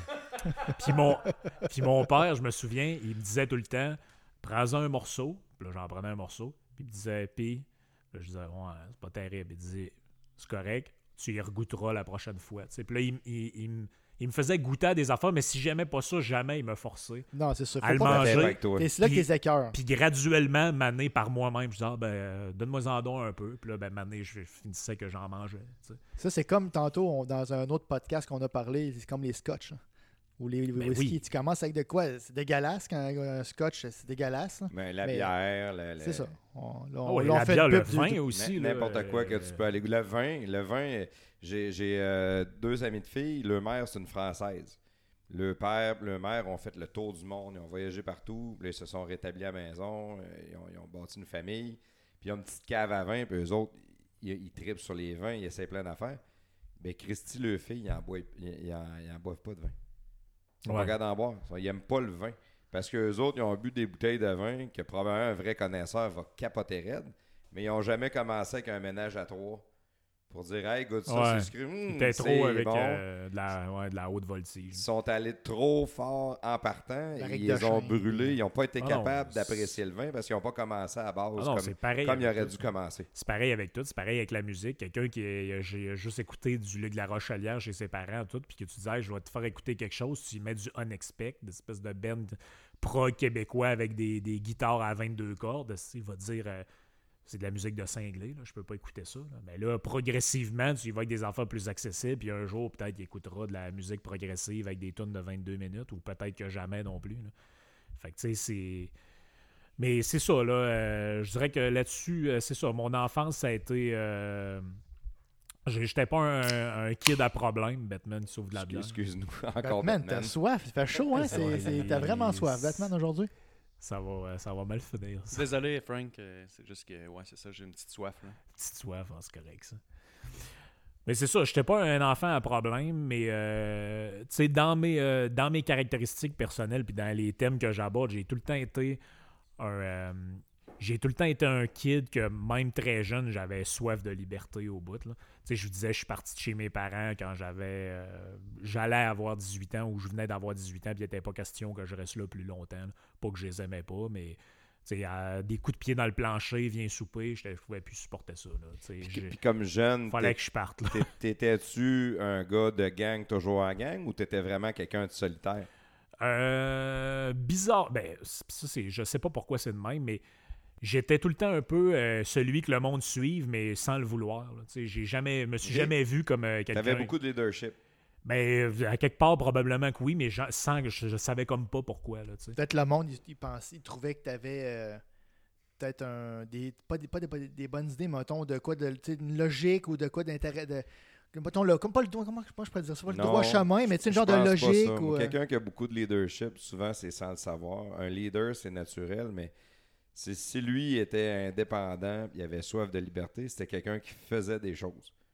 Je vais là, je fais ça, euh, euh, je, je vais faire telle affaire, tel sport, je pars une équipe de quelque chose. Ça finit que c'est du monde qui font des choses. Puis il y a beaucoup de monde qui s'attache ou qui, ou qui, euh, Ouais. qui s'identifient aux gens qui font des choses. Fait qu'ils vont aller suivre rapidement. Si lui avait soif de liberté, en tout cas, c'est une analyse de, à Saint-Saëns, ça, Oui, ça peut-être pas rapport. Mais, si toi, tu disais, ah, moi, j'ai moi j'ai le goût d'être libre, puis quand je suis libre, le samedi, j'ai envie d'aller là puis de faire ça, ben il y a plein de monde de ses amis qui vont dire, hey, c'est cool, on va aller là faire ça, nous autres aussi, samedi. Ouais. Mais tu sais, mettons qu'on faisait de quoi avec mes, mes amis à 14-15 ans, ben on se faisait pogner parce que c'était plus ou moins correct ou légal ce qu'on faisait, mais tu sais, sans le savoir. Des fois, tu joues quelque part, tu es sur un terrain privé, tu le sais pas. Mais quand, mettons, le bonhomme arrivait ou le policier arrivait parce qu'il s'était fait appeler, il me parlait comme directement. Tu sais, il s'adressait comme à moi en se disant Ah, ça a l'air d'être le- le- le, T'étais-tu plus grand, plus gros que Ouais, les autres? j'étais plus grand, plus, gros que les autres. Ouais. Puis, tu sais, je sais pas, peut-être qu'ils pensaient que j'étais plus vieux. ou Mais ça a tout le temps été de même. Je me souviens, mettons, euh, quand j'étais à Polyvalente, puis euh, j'avais des chums qui faisaient des conneries. Ben, des fois, le directeur venait me voir et disait Hey, euh, ton chum, il a fait telle affaire. Je dis, Ah, c'est pas mon problème. ça. Ouais. C'est pas moi, euh, je suis pas son gourou. là. Mais t'avais le leadership. Il savait que si t'allais parler à ton chum, il allait peut-être bien faire plus C'est ça, il- il- les profs, ils m'utilisaient des fois un peu pour ça, puis ça a souvent été de même. C'est quand- surprenant, par exemple, parce que comme on te voit en tant qu'intellectuel, on aurait pensé que tu aurais été un gars beaucoup plus dans ta bulle, dans tes livres, dans, dans, dans ton monde à toi. Introverti un peu plus. Ouais. Introverti beaucoup plus. Ouais, c'est ce qu'on aurait pu croire. là. Ouais, ben. Moi, je, je, sais pas. Peut-être que je suis dur à caser là-dessus parce que c'est vrai que je suis de même, mais en même temps, on dirait que j'ai peut-être plusieurs facettes à la manière dont je suis. Dans le sens que c'est vrai que j'étais, j'avais soif de liberté, mais j'ai jamais été quelqu'un non plus qui avait tendance à me mettre dans la merde parce que je faisais des affaires, mettons, irréfléchies. Ce que je faisais, c'était réfléchi, mais en même temps, j'avais. quand j'avais quin- 14 ans ou 15 ans, un moment euh, au lac Saint-Jean, comme je dis, t'es isolé. Là. Si tu veux voir un concert ou quelque chose, il faut que tu fasses un mille. Puis tu sais, j'avais fait à croire à ma mère que j'allais chez un de mes chums pour la fin de semaine. Puis euh, on s'était organisé que sa soeur fasse semblant qu'elle était sa mère si jamais elle appelait. là. Puis euh, on était parti, on avait pris le bus sans le dire à personne, moi et un de mes chums. On était monté à Montréal, on s'était loué une chambre d'hôtel en payant en cash. Puis on était allé voir un show d'Iron Maiden au, au Centre Bell, qui s'appelait dans ce temps-là. là. C'était, je sais plus c'était Centre Molson? Dans ce temps-là. Puis on, on était parti à Montréal, nos parents, c'est Imagine, t'as deux, deux gars du lac Saint-Jean de 14 ans qui sont dans les rues de Montréal en plein milieu de la nuit, ils reviennent d'un show. Un de mes, un de mes amis était arrêté par là avec des gars. Maintenant, on s'était aperçu que c'était des gens de. de, de- il avait l'air d'une gang de rue ou je sais pas trop quoi. Mais tu sais, t'es deux naïfs de région, tout le monde est smart, on est à Montréal. Puis c'est- c'est vraiment pas le cas. Quand tu arrives la région, tout le monde n'est pas smart. euh, Ah, c'est ça. Puis, tu sais, se louer un hôtel de même, les- le, le gars de l'hôtel, il trouvait qu'on avait de l'argent un peu, mais on avait de l'argent pour payer. Il s'en crissait. On avait ramassé ça, on faisait des job-in l'été. Tu vois, mes parents, ils ont- si jamais, ils, savent- ils écouteront pas ça sûrement parce qu'ils c'est pas là, ils connaissent pas, je pense même pas qu'ils savent c'est quoi des podcasts. là. Mais. C'est ça, je les avais, je les ai jamais dit, mais je faisais plein d'affaires dans le même, ils le savaient jamais. Mais tu sais, j'étais quelqu'un qui avait soif de, j'avais soif de, de, justement vivre mes expériences puis vivre mes affaires. Puis, je- ça me rentrait pas dans la tête, mettons, de rester euh, dans la maison euh, jusqu'à temps que j'aille, euh, comme on voit de plus en plus, là, des gars de 32 ans qui restent. euh, Les Tanguy. des tanguis, c'est, Là, pour moi, là, c'était. Dans ton goût d'aventure, j'étais un jeune adolescent, j'ai le goût de l'aventure, puis aussitôt que je suis capable, je sac mon camp de la maison, je vais aller faire d'autres choses. Ouais, Là, probablement que les études t'ont aidé à partir vraiment plus vite. Oui, Tu vraiment. n'avais pas besoin de rentrer à la shop et te louer un appartement. Tu pouvais dire Moi, je viens de, de- de- de cette région-là, je veux aller aux études, il faut que j'aille à Québec ou à Montréal. Ça devait être probablement ça aussi dans le. Ouais, ben dans le fond, moi, ce qui me donnait un bon coup de main, c'est que. euh, puis euh, ça, c'est une personne à qui, dans ma vie, à qui je dois quand même beaucoup, c'est mon grand-père. Aujourd'hui, il est, décédé malheureusement, mais mon grand-père euh, paternel, lui, quand j'étais plus jeune, c'est vraiment lui qui m'a appris à travailler. Lui, tu sais, c'était que lui, il voyait ça comme son devoir de ses, ses- petits-enfants, surtout les, les gars, parce que c'est un bonhomme de son âge, il était très traditionnel. Lui, il se disait que mes cousines. Puis euh, mes soeurs, ma grand-mère, elle s'en occupera. Mais tu sais, les gars de la famille, ils nous amenaient souvent avec lui. Puis euh, viens avec moi dans le garage, t'es en train de faire ça. Prends, tiens ci, tiens ci, tiens ça. Puis quand j'avais peut-être justement 14 ans, quelque chose de même, j'ai commencé à. Mon grand-père était retraité dans ce temps-là, mais on travaillait ensemble dans une, euh, dans une bleuetière. On était comme ouvriers, si tu veux, agricoles là-dedans. On ramassait des, des fruits dans le champ. Puis moi, j'ai travaillé aussi là-bas. Il y avait une. Ça, c'était un esti- Je pense que c'est la pire job que j'ai fait dans ma vie, là, honnêtement, en termes de, côté épuisant. C'était, il y avait euh, les, les gars qui ramassent des bleuets dans un champ. À un moment donné, il faut que tu pèses là, sur une balance. là. Puis ils empilent des, des, euh, des bleuets dans, un, dans des bacs de. Tu rentres jusqu'à 40 à 50 livres de bleuets là-dedans. Puis ils mettaient 5 bacs de haut, empilés un par-dessus l'autre. Il fallait que tu décharges de des trocs, deux gars par deux gars, pour les mettre sur des pesées. Puis tu fais ça, genre, toute la journée. là. T'as 250 livres à toutes les shots, à deux gars. Ah, c'était l'enfer, là. Tu faisais ça sans arrêt toute la journée, un petit break à l'heure du midi. Mais tu sais, c'est comme ça, moi, que j'ai été habitué. Ça donne le goût d'aller étudier, par exemple. Ben, ça donne le goût d'aller étudier. Puis ça, honnêtement, je pense que c'est ça qui fait que je suis euh, peut-être un. J'aime pas ça me décrire de même, mais peut-être un intello différent des autres. C'est que. Peut-être que t'aimes pas ça de décrire de même, mais nous autres, on va te le dire tout de suite. T'es un intello. Ben, Fait que tu peux te décrire de ben c'est c'est ça. correct. Mais la, T'as la- t'as- t'as comme ton free pass à partir de là. Mais la raison pour laquelle je suis différent des autres, puis ça explique aussi le ton de mon podcast, pourquoi je m'exprime euh, plus de manière crue des fois, puis que j'ai moins de filtres qu'un. Tu sais, tu- Quand tu quand tu m'écoutes, tu es sûr que c'est pas Mathieu Bock côté. là. Puis il y a une Ouais, raison à ça. Puis la raison à ça, c'est que c'est la manière dont j'ai été élevé, puis la manière dont j'ai euh, dont je fonctionnais. C'est dans le sens que quand tu es habitué à travailler dans quatre pattes dans un champ de bleuets, après ça, j'ai fait de la plonge dans un restaurant, j'ai été être cuisinier, euh, j'ai j'ai fait plein de, de- de jobs qu'aujourd'hui, les jeunes qui ont comme but d'aller à l'université, tu leur expliques qu'ils vont aller ramasser des fruits dans le champ à quatre pattes, ça ne leur tente peut-être pas nécessairement. Mais un côté-là de travailler fort physiquement que j'ai fait pendant bon bout de ma vie puis que je fais encore aujourd'hui. Ben, ça a fait de ça a fait de moi quelqu'un qui est un, un intello, oui, mais en même temps, ça n'a pas fait que, tu sais, de, de moi quelqu'un qui est un intellectuel qui n'a jamais travaillé puis qui ne sait pas c'est quoi la vie des gens. Non, c'est ça, exactement. En fait, moi, je suis. euh, je suis quelqu'un de normal. là. Je veux dire, j'ai, je suis capable de travailler physiquement. Je suis capable de. J'ai tra- travaillé dans des. Je suis capable de travailler dans un restaurant. Je suis capable de faire plein d'affaires que. tu sais, Je veux dire, tu imagines pas quelqu'un qui, qui, qui anime une balado-diffusion à Radio-Canada faire ça. là. Non, non. C'est ça qui fait peut-être un côté. euh, c'est pour ça que c'est intéressant de, de refaire un peu le, le parcours. Ben, je pense que c'est ça qui explique que je suis peut-être un peu comme ça. là. Puis euh, ça explique aussi, euh, tu sais, ça explique beaucoup de choses dans le sens que t'as pas peur, euh, toi, de faire 35 heures euh, semaine, là. Même voir 40 Non, non, heures non. semaine, 45 heures, 50 35 heures de quoi semaine. tu parles? Le gars, Ouais. t'as pas peur de faire 35 heures semaine.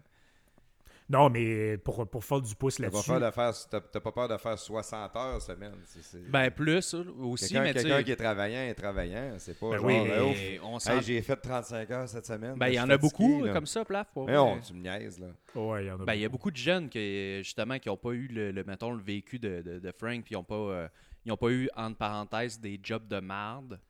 Tu sais, que tu travailles justement à te défoncer le cul pour euh, 10$ piastres de l'heure, ou même peut-être moins là, Mais dans le temps que tu Dans travaillais. le temps, c'était pas 10 piastres de l'heure. Ah oui, je t'ai payé. Ben moi, j'ai Ramassais de la roche pour 2 piastres de l'heure. ouais, j'ai Ouais, mais travaillé. là, je te parle pas dans ton temps à toi. Là, plaf- Ouais, ben moi, quand je lavais de la vaisselle, c'était à 7,50, me semble, à 15-16 ans. Puis dans le champ, euh, quand on ramassait des fruits, c'était à la production. Euh, si tu travailles pas, t'es juste pas payé. là. Ben, maintenant, ils vont te dire de crisser ton camp Ouais, puis même si efficace, même si t'es super performant, je veux dire, tu te rendras- tu t'aurais jamais rendu millionnaire avec ce job Non, non, non, non, c'est ça. Mais tu sais, pour donner un exemple concret de ce que ça a donné, quand à l'université, je faisais euh, la fin de mon bac puis ma maîtrise, je travaillais 35 heures par semaine euh, à faire de la manutention dans un entrepôt au travers de ça. là. En même temps. En que même temps que je faisais ça. là. Ah oui, c'est ça. Je exact. prenais les cours, euh, ah, regarde, il est- je vais m'arranger avec mon boss, on va finir à 3 heures, puis je vais prendre le cours qui commence à 3h30. Puis là, je prenais un bus, je me rendais jusqu'à l'université. Puis... Là, tu nous parles de ton éducation. C'est là qu'on va aller. On va juste faire une pause avant. On va aller remercier nos commanditaires. Yes. On t'en revient tout de suite après cette- ce court moment, cette petite publicité. Épatez les papilles gustatives de vos invités de votre tendre moitié avec Sochaux le saucissier. Sochaux le saucissier, c'est 62 variétés de saucisses d'agneau, de veau et de porc, dont bacon et cheddar, buffalo, côte levée barbecue, mac and cheese, etc. Toutes nos sortes de saucisses sont disponibles sur notre site web sochaux.com. Venez nous voir à un de nos 7 points de vente, Beauport, Complexe Le Bourgneuf, Grand Marché de Québec, Saint-Nicolas, Boulevard de l'Ormière, Marie de l'Incarnation, route du Président Kennedy. Les commandes en ligne sont disponibles en tout temps, sochaux.com, so-cho.com. Alright, de retour euh, après cette euh, belle petite publicité de Sochaux le saucissier. Et on remercie aussi notre autre commanditaire, euh, Planetix, monplanetix.ca. Frank, Yep. on va faire un petit tour. On a, on a fait, euh, on a parlé de ton enfance, ta jeunesse. Là, on va embarquer un peu dans le volet éducation. Puis après ça, euh, la vie d'aujourd'hui. Ah, Batman encore. Désolé. Excusez. Il est pas dérangeant, zéro avec une barre, lui, quand on enregistre un podcast. C'est quand est-ce qu'on le kick out, euh, tu penses, euh, prestataire? Parce que je- plus ça avance. Ah ouais, je commence à avoir du fun, là. Ah. ok, Frank, on, on revient à nos petites choses sérieuses. Là, euh, tu avais soif de liberté. Aussitôt que tu as eu la chance de partir de chez, de chez tes parents, probablement que l'éducation ou le cégep, l'université t'a aidé à partir. Tu as été au cégep où quand tu as réussi à partir de chez tes parents? Ben, en fait, c'est ça. Je suis parti euh, tout de suite après le cégep. En fait, j'ai fait le cégep là-bas. Euh, je suis rentré au cégep, c'est ça. Je au cégep à 17. L'année d'après, j'ai eu 18. Puis à l'été, je partais, euh, je partais chez mes parents. Fait que euh, cégep, je l'ai fait euh, à Saint-Félicien, au Lac-Saint-Jean. Puis l'université, après, j'avais plusieurs choix. Je pensais peut-être à un moment donné aller à, à Chicoutimi parce que là, j'avais. Au départ, je m'étais dit, je vais. euh, dans un de mes in- innombrables scénarios d'avenir, je m'étais dit, je veux, je- mon trip, ce serait d'être historien, je veux travailler là-dedans. Puis, Quel excellent choix de carrière, quand même. très bon choix de carrière, puis euh, etc. Finalement, j'ai un ami qui avait un peu plus de génie que moi qui m'a dit, euh, ben, peut-être pas tant que ça, vu que c'est ça qu'il avait fait. Il m'a dit, ouais, moi, j'ai, j'ai étudié là-dedans, histoire, puis, euh, tu sais, je veux dire. Je rentre à l'usine lundi. Ouais, ben tu sais, il, il- il dit tu peux travailler genre pour des communautés religieuses, des trucs de même, ils ont pas d'argent, c'est compliqué. Fait que finalement, comme à peu près tout ce qui existe en sciences humaines, le seul et unique avenue de ça, c'est de l'enseigner. Je veux pas décourager personne qui écoute, mais c'est ça pareil, faut dire la vérité. Puis euh, c'est ça, fait que là, je me suis dit, en fait, c'était un calcul euh, qu'à l'époque, je pensais bien stratégique. Je me suis dit dans ma tête, je me suis dit, ouais, il n'y a pas trop de job là-dedans. Puis, euh, il y a souvent dans un cégep, il y a un ou deux profs d'histoire, mais de- des matières de base, il y en a plein parce qu'elles sont obligatoires. Que je m'étais dit, ouais, littérature, anglais, philo, il y en a dans toutes les cégeps, c'est obligatoire. Fait je me suis dit, je devrais plus aller là-dedans à l'université, vu que je suis bon là-dedans et que j'aime ça. Ça va être plus facile après de me, de me plugger. Finalement, la- l'avenir a fait en sorte que ça s'est pas passé de même. Mais euh, à ce moment-là, c'est le choix que j'ai fait. Fait j'ai laissé tomber euh, je me suis dit, euh, je vais aller à Québec, parce que j'avais un de mes chums un an plus vieux, que lui était rentré à l'Université Laval aussi. Là, je dit, ah, devine, on va, on va s'en aller. Lui est en résidence dans ce temps-là. très bon choix d'université, carbone neutre. Ouais, ben c'était pas encore, on n'était pas encore dans la, la- le carbo et le gender neutral. dans Non, ce c'était pas temps-là. commencé, Non, c'était ça, pas encore commencé. Non, moi d'ailleurs, j'ai eu des profs qui étaient euh, assez spéciales là, parce que l'Université Laval a été fondée par des curés dans le temps. Puis euh, il y a une longue tradition de profs, euh, surtout en philo, que c'était des, euh, des, des- Je sais pas trop comment décrire ça, mais tu sais, c'était du monde qui venait de cette tradition religieuse. Puis tout. là. J'en avais un prof qui nous disait que il écrivait le soir euh, des textes, puis euh, il mettait une chandelle en dessous de son poignet. Comme ça, quand il s'endormait, il se brûlait, puis ça le réveillait. Imagine-toi jusqu'à quel point il faut être malade. Il devait être à Alors, mal. Ah, lui, Ouais, ça. lui, il était assez spectaculaire. Il avait fait pleurer une fille dans le cours parce qu'il avait dit que ça croyait pas en Dieu, elle allait être malheureuse toute sa vie. C'est vrai? Ouais. Ben, puis elle était malheureuse dans son cours, imagine-toi. Elle devait pas croire en Dieu pendant tout. Oh, ouais, euh, non, non, je te dis, il était spectaculaire. Aussi, il avait dit. Un- écrire un texte avec une chandelle en dessous de son Oh, poignet. ouais, il y a- y a- Imagine jusqu'à quel point que c'est sick quand tu te mets à analyser ça comme là. Moi, je dirais que le doc Mayou fasse la psychanalyse de ce gars-là. C'est sûr que sa mère a accouché dans son lit. là. Pourquoi avait-il une chandelle? Euh... ça Ouais, c'est pareil. Moi, un prof me raconte ça, je pars à rire, je me lève, je crisse mon camp, je finis pas le cours. Ah Voyons non, donc. non, ouais. Ah non, il- ces profs-là étaient spectaculaires. Un moment donné, il y avait un gars qui posait toujours des questions un peu stupides. euh, genre, un moment donné, le prof il avait dit euh, pour faire votre travail, vous irez consulter des, des revues euh, spécialisées. Sous-entendu des revues de, de ta discipline que tu pognes à la bibliothèque ou sur des sites web. Ben non, ça n'existait pas, Ben, ça ressemblait à ça ressemblait presque à ça. Le gars, il avait, il avait demandé, il dit ça, et des revues de même, il dit Je peux-tu pogner ça au Jack and Jill? Ah, c'est vrai? le prof, le prof il avait dit euh, Toi, quand je t'explique de quoi, j'ai l'impression d'écrire dans l'eau. Et c'est bon. Ce qu'aujourd'hui, tu passerais quasiment aux nouvelles comme prof qui intimide ses étudiants. puis Ouais. Ah, au probablement. su- Ouais, qui- ouais, qui c'est pousse au suicide. Puis, euh, Puis pro-religion au maximum. Là. On Ouais. n'a rien contre quelqu'un qui est religieux. Non, non, exact, mais de- prof-là- À un moment donné, la- c'est l'endoctrinement, puis c'est c'est la même affaire au- autant dans la gauche ou n'importe quoi. D'essayer de rentrer ton idée dans la gorge des autres. S'il vous plaît, décroche. Ben, c'est ça. Puis, en fait, c'est drôle que tu parles de ça parce que moi, j'ai vu à l'université une religion en remplacer une autre. En fait, c'est ça que j'ai. Parce que quand l'université a été fondée par ces, ces professeurs-là qui étaient, qui étaient des religieux, ils ont été là jusqu'à. Lui, c'était un des vieux de la vieille qui est parti. Les derniers sont partis, c'est ça, dans les années 2000.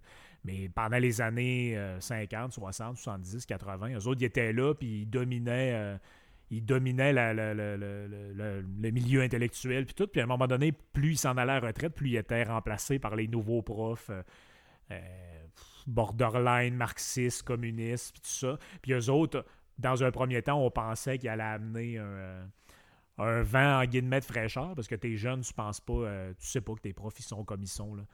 Puis finalement, ben, plus mon cheminement arrivait à l'université, ben, plus je me suis rendu compte que les nouveaux profs qui arrivaient, ben, en fait, ils étaient aussi religieux que les anciens, mais au lieu de parler de Dieu, ben, ils parlaient d'autres choses. C'est une religion gauchiste. C'est ça, c'est un genre de religion gauchiste dans lequel... c'est spécial que la gauche a vraiment pris le contrôle de l'éducation à 100%. là. Puis pas juste au Québec, là. vraiment, euh, c'est mondial. Ouais, ben l'impression. c'est un climat univers. Ben, tu sais, il y a une longue tradition de ça. Ça commence en France, ça a été aux États-Unis. Ben, aux États-Unis, c'est moins vrai parce que t'as- tu sais, notamment, tu as des, des- penseurs qui ont réfléchi à, tout le mouvement libertarien qui était prof d'université tout. tout ça aussi vient aussi des universités. Mais il y a, des grosses traditions euh, d'universités qui sont fondées puis entretenues par des gens qui sont proches des, partis d'extrême gauche comme les communistes. C'était vrai en France, c'était vrai aux États-Unis, puis au Québec, c'était vrai aussi. Ben, quand il est, dans un premier temps, là aujourd'hui, ils sont plus gauchistes, mais si, tu vas euh, jusqu'à aller jusqu'à la fin des années 90, c'était moi quand j'étais au Cégep, même, c'était dominer l'enseignement par des, des, des péquistes. là. C'était c'était difficile de ne pas avoir un prof Ouais. de cégep qui était Ouais, pas, mais euh, moi, je suis plus vieux que toi un peu, mais quand, au secondaire, nos professeurs d'histoire nous disaient en classe qu'il fallait se séparer. là. C'est- c'est- on, part, de- on part de loin. là. Moi, je me rappelle en géo histoire, dire probablement en histoire, là, notre prof elle nous avait montré une map là, euh, du futur, là, de ce que les analystes là, du futur là, voyaient. Puis tu avais, mettons, les États-Unis, le Canada, à part le Québec. Tu avais le Québec, là, c'était une société distincte. là. Tu sais, C'était en secondaire 4. Si- ouais, secondaire là. 4, moi aussi. C'est en histoire secondaire 4. Puis là, ils nous montraient que. Vous voyez, là, les analystes là, qui analysent le futur, là, ils disent que le Québec va être une société distincte. Eux, tu sais, Ouais. C'était pas des Québécois qui disaient ça, c'était d'autres personnes, là, je sais pas qui, là, mais c'était eux. Là, qui Tu vois, tu vois que la séparation arrivera jamais parce qu'aujourd'hui, c'est la gauche qui a pris le, monomo- le, le monopole de l'idée de la séparation. Non, à l'époque, il nous amenait une idée de, droite. ça, économie. ouais. On a eu Jean-Martin Hossan à un moment donné quand il avait fondé Option nationale. C'est niaiseux, mais il expliquait la séparation d'un niveau é- économique. Si tu veux te séparer, amène-les Ouais, d'un ouais. point de vue économique, amène-les d'un point de vue beaucoup plus capitaliste, sans dire le mot capitaliste parce que tu vas faire peur à ben trop de monde. Mais amène tes idées économiques. Voici qu'est-ce qu'on peut faire tout seul. Moi, je suis zéro euh, séparatiste, mais euh, fait que je devrais peut-être arrêter de lui donner des conseils. Mais le monde va s'accrocher là-dessus. Le parti de René Lévesque, c'était ça. C'était un, un indépendance Autonomie, autonomie économique. québécoise. C'était notre ouais. économie. On va être indépendant. Ça va être notre argent. Les boomers, mon père, mes mononcles, c'est ça qu'ils nous disaient. On va arrêter d'envoyer de l'argent à Ottawa. On va rester chez nous. On va faire ce qu'on veut avec. Mais ils, ont, ils ont perdu ce, ce- ce point de vue-là. Ils sont devenus tellement socialistes en se disant on va mettre ça socialiste Des au plans- maximum. des plans Puis là, le sociale. monde va avoir envie de ça. suivre notre Ouais.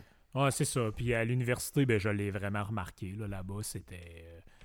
Euh, C'était encore pire que, que- qu'au cégep. là. C'était très politisé. Puis en plus, moi, j'ai vécu le, le bout de euh, printemps euh, 2012 puis tout. Là.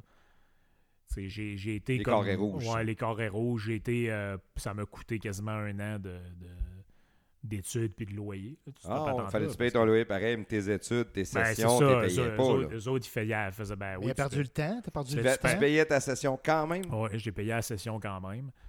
Puis, euh, tu sais, les, les, les, euh, les gens qui étaient. euh, pendant qu'ils faisaient des trucs dans la rue, ben, je veux dire. euh, parce que finalement, il y a. pas. Ouais, c'est ça, ils étudiaient pas, mais moi, pendant ce temps-là, je pouvais pas dire je m'en retourne chez nous. Là, tu Puis t'as pas eu de remboursement pour ça? Mais la fois, c'est qu'ils l'ont comme décalé euh, au, à la rentrée. Dans le fond, la session d'hiver a comme été scrappée. Au, au prorata. Ben, c'est ça, puis là- cinq puis là, ben, dans le fond- On t'en donne 5 semaines. Non, ben dans le fond, ils ont comme nous autres, peut-être ça se gérait différemment de, de faculté en faculté, puis de département en département, mais nous autres, dans le fond, ils nous ont, ah, ils ont dit bon ben là, la session est finie, mais on recommence à l'automne. On recommence à l'automne le, le- le- la formation, mais sauf que là, mettons que tu veux t'inscrire à un autre programme, faire autre chose, là. Ben, tu peux pas. euh, tu peux, tu as déjà perdu ton temps vu que tu rattrapais le début d'une autre session. Fait que tu peux pas recommencer d'autres choses. Fait que littéralement, ça m'a pris. euh, ça a presque pris un an à reprendre le dessus là-dessus. là. Parce qu'après ça, t'es es bloqué. là. Ben, c'est peux- ça. Finalement, t'as perdu une année. Ben, euh, c'est ça, si tu veux recommencer. C'est un an complet. C'est un sûr. an complet. Là. Fait que. euh, C'est en quoi que tu as été étudié euh, Cégep, après euh, Cégep Sciences humaines, probablement? Ouais, c'est ça. Cégep Sciences humaines, là, il y avait deux profils. Je me souviens plus exactement comment ça s'appelait. là. Puis après ça, tu es allé à l'université? Ouais, c'est ça. Après ça, je suis rentré à l'université en philo. J'ai En fait- philo. C'est ça. J'ai fait les trois ans là-dedans. Quelle excellente idée, par exemple. Ouais, c'est Euh, ça. Ben, finalement, comme on peut voir, toutes les, toutes mes, les, les- mes raisonnements au bout du compte sont tous. euh, C'est pour ça que vous faites pas confiance à ce que je raconte. Dans Non, c'est ça.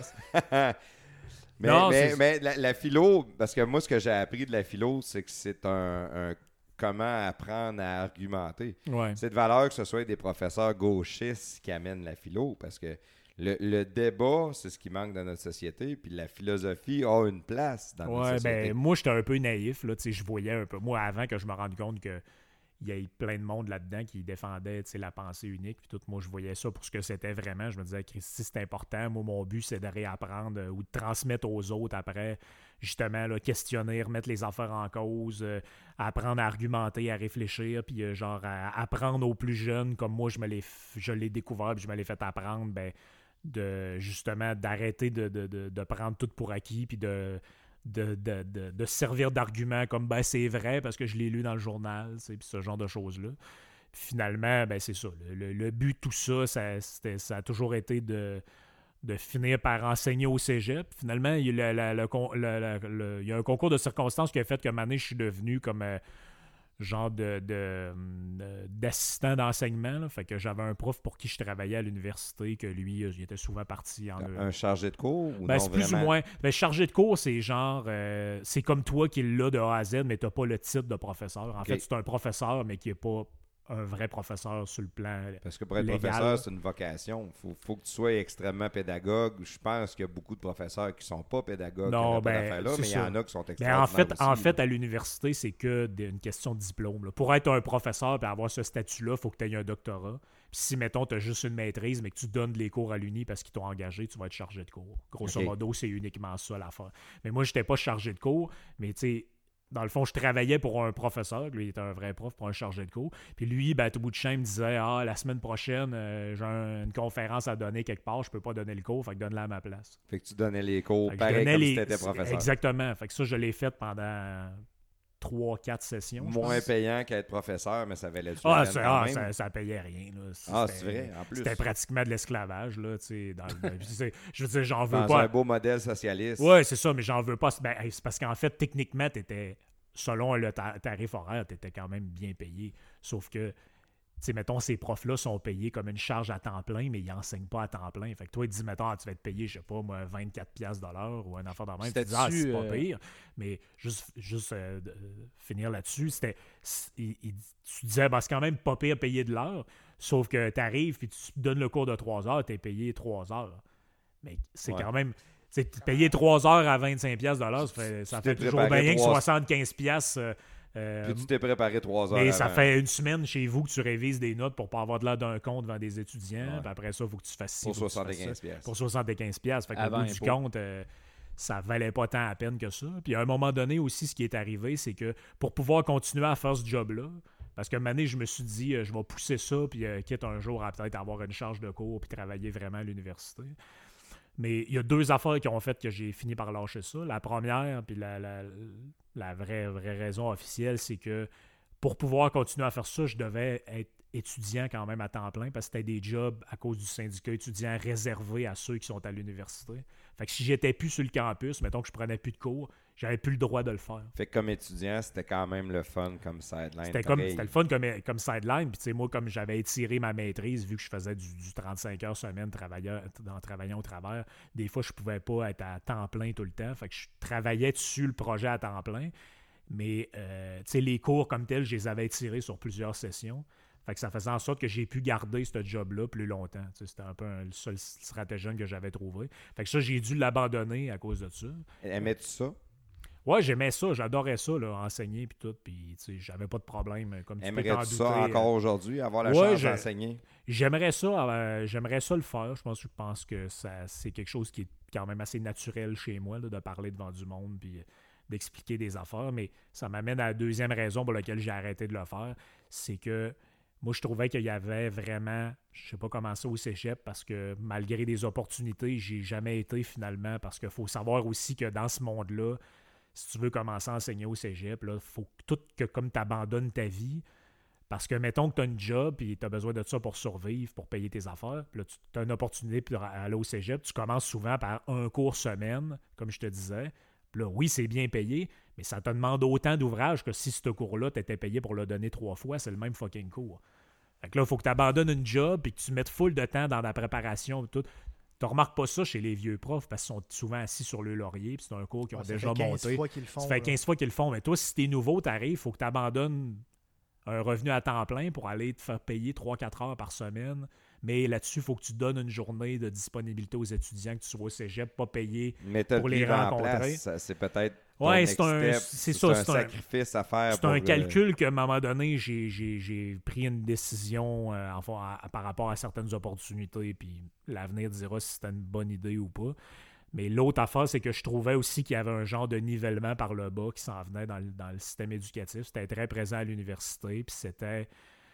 Ils appelaient ça là, tous les mm, genres de, de- d'enseignement inclusif. C'est-à-dire que, tu sais, mettons, dans le, dans le mode traditionnel, quand tu as un élève qui a de la difficulté, ben, tu reconnais que cet élève-là a de la difficulté, puis tu lui donnes, mettons, plus de temps pour faire l'examen s'il y a un TDA ou euh, whatever. ouais, ça, ça me fait chier. Mais là, mais attends bien, la- la nouvelle affaire, c'était que pour pas que lui se sente à part des autres, fallait que tu donnes à tout le monde genre deux fois plus de temps. Comme ça, ça paraîtra pas que lui, ça y prend trop de temps à faire cause de l'examen. une personne. À cause d'une personne. Fait que changer tout. pour Fait la que, tu sais, je vais te donner un exemple Mais concret. ça, c'est fou parce qu'on Ouais, il y en parle a de l'élite. beaucoup, là. puis, euh, c'est- faut peut-être- pas dire ce mot-là. C'était rempli de ça. honnêtement, c'était Ah que non, ça. de. Puis, tu sais, moi, mettons, le prof, il me disait, ben là, ce qu'on va faire la prochaine session, normalement, mettons, les étudiants ont trois heures à faire l'examen. Puis tu donnes l'examen après trois heures, que tu as fini ou pas, tu ramasses les copies. Mais là, C'est ce que lui, ça doit être mais encore. là, aussi, lui, là. mettons, il a un TDA, fait que là, il a le droit d'avoir un ordinateur, puis il a telle affaire, puis telle affaire. Puis lui, il donne une classe à part, puis ça lui prend 4 heures ou Une 5 liseuse heures. automatique. C'est ça. C'est cheminement particulier. C'est- on parle de ça? notre élite, l'élite de la société. Exactement. Tu veux Même à- même à éduquer tes l'université, gens au maximum pour même être à capable de l'université, faire des choses de fou. Là. Puis, tu sais, lui, il me disait, ben, la prochaine fois, ce qu'on va faire, c'est que pour pas que le- ce monde-là se sente à part des autres, ben, on va donner 4 heures à, à tout le monde. Au lieu de donner 4 heures à lui et 3 heures aux autres, on va donner 4 heures à tout le monde. Comme ça, lui, il va avoir le temps de finir. puis tout le monde va avoir le droit à un ordinateur. Voyons, ça n'a pas de bon sens. Puis, tu sais, moi, je disais, euh, je disais, ouais, mais tu te rends compte que ça changera absolument rien parce que si on, fait un- si on donne 3 heures, c'est parce que ça prend 3 heures à le faire. là. Donc, c'est ça, c'est- donc, donc il va être seul. déjà, donc, il va être stigmatisé pareil parce qu'il va être tout seul dans la classe. Puis après 3 heures, tout le monde va avoir collé crissé son camp. camp. C'est quelle sorte d'employé que tu as à faire, euh, que, que tu vas avoir après? Tu vas engager quelqu'un? Il a son diplôme, yes, good, il arrive, il était DAH à mort, il prend 4 heures de plus euh, que tout le monde a fait Pas quelque chose. performant, puis il va se faire Voyons donc, ça n'a pas de bon sens. Tu veux former une élite, l'éducation est discriminatoire, que ça fasse plaisir à gauche Oui, ou non, mais c'est ça. Il y a du monde ça. qui a un cerveau pour se rendre en médecine, puis il y a du monde qui a un cerveau pour euh, changer des breaks. Ben, Chris, il y en a un qui va changer des breaks, l'autre va faire de la médecine. Tu Mais peux pas mettre tout le monde breaks, sur ça peut, ça, des fois, ça peut le... être... Tu peux pas mettre tout le monde sur le même pied d'égalité. Non. Non, Hein, ça. le, le- le- le mécanicien, il fait une belle job, il tripe, c'est ça qu'il aime, mais il aurait peut-être pas été intéressé, Non, lui, d'y aller à l'université, puis de, de sacrifier Ouais. sa vie pendant six ans pour réussir à faire une opération. Lui, il voulait pas enlever euh, un œil à quelqu'un qui a eu un accident. là. Lui, il voulait euh, changer Ouais. des briques, un petit changement d'huile, une réparation de ça. À un moment donné, c'est discriminatoire, mais il faut revenir sur la terre et dire, toi, c'est quoi tes talents, c'est quoi tes forces? Exact. Euh, L'égalité sert à rien dans ça. là. C'est- pas une question de race, c'est pas une question je de pense que ça sexe, aide pas c'est pas une question de Non, fuck ben, moi, je pensais que ça aidait pas personne, mais je l'avais dit au prof pour qui je travaillais. Je disais, moi, je pensais du nivellement par le bas. Puis, euh, je, tu sais, je, C'est vraiment ça. je cautionne pas du tout ça. Puis, il m'avait dit, ben, on n'a pas le choix. C'est pas moi qui décide. C'est les plans du département qui imposent ça à tous les profs. Puis, à part, à part ça, puis à part du fait qu'à chaque fois qu'il y avait une patente, euh, à chaque fois qu'il y a un débat social ou quelque chose de, de très émotif sur, euh, je sais pas, moi, maintenant, présentement, les patentes aux États-Unis, puis tout, ben là, il fallait que, tu sais, si t'es prof, faut quasiment que tu fasses un, un exposé en commençant le cours pour dire que tu supportes bel et bien la cause, puis blablabla, alors que moi, je disais, oui, mais le but du cours, c'est pas de faire des statements politiques, c'est d'enseigner quelque chose aux jeunes. Puis, tu Exactement, exactement. c'est- c'est- Puis, tu sais, on avait des désaccords là-dessus. Puis, sûrement qu'à un moment donné, ça aurait fini par péter parce que j'étais pas d'accord avec le prof sur toutes ces affaires-là. Ça aurait chicané avec. T'es pas là pour puis, brainwasher, t'es là pour en- enseigner un savoir à, à d'autres C'est personnes, ça. là. Puis, tu euh, Enseigner le savoir, s'il vous plaît. ah, puis, tu sais, il y avait plein d'affaires. Moi, j'ai commencé vers la fin de. de- puis ça, c'était- ça, c'est l'élément, un des éléments déclencheurs qui m'a fait. un des éléments déclencheurs qui m'a fait péter un, un câble pendant que Batman sur Ah, un autre tabarnak, Batman, calé, ça arrête un peu, Ah ouais. là. Si bol t'es pied, Là, va non, il dérange, il fait exprès, là. Non, non, c'est ça. Moi, euh, Mais un des éléments déclencheurs, moi, qui m'a fait péter un câble à un moment donné, c'est que à un moment donné, j'avais songé à, à aller jusqu'au doctorat. Et puis j'ai assez songé que j'avais fait un. J'avais, euh, j'avais établi un projet, j'avais choisi un directeur, puis j'avais. Puis tout. Puis là, j'étais rendu au stade de- que je voulais déposer le projet pour avoir. euh, je m'étais dit que je suis pas plus con qu'un autre, je vais faire la demande pour avoir les- la, la bourse, toutes des études supérieures. Si jamais je l'ai. euh, au pire, je vais pouvoir faire ça pendant 2-3 ans, puis après, euh, avec le doc, je pourrais être prof à l'université.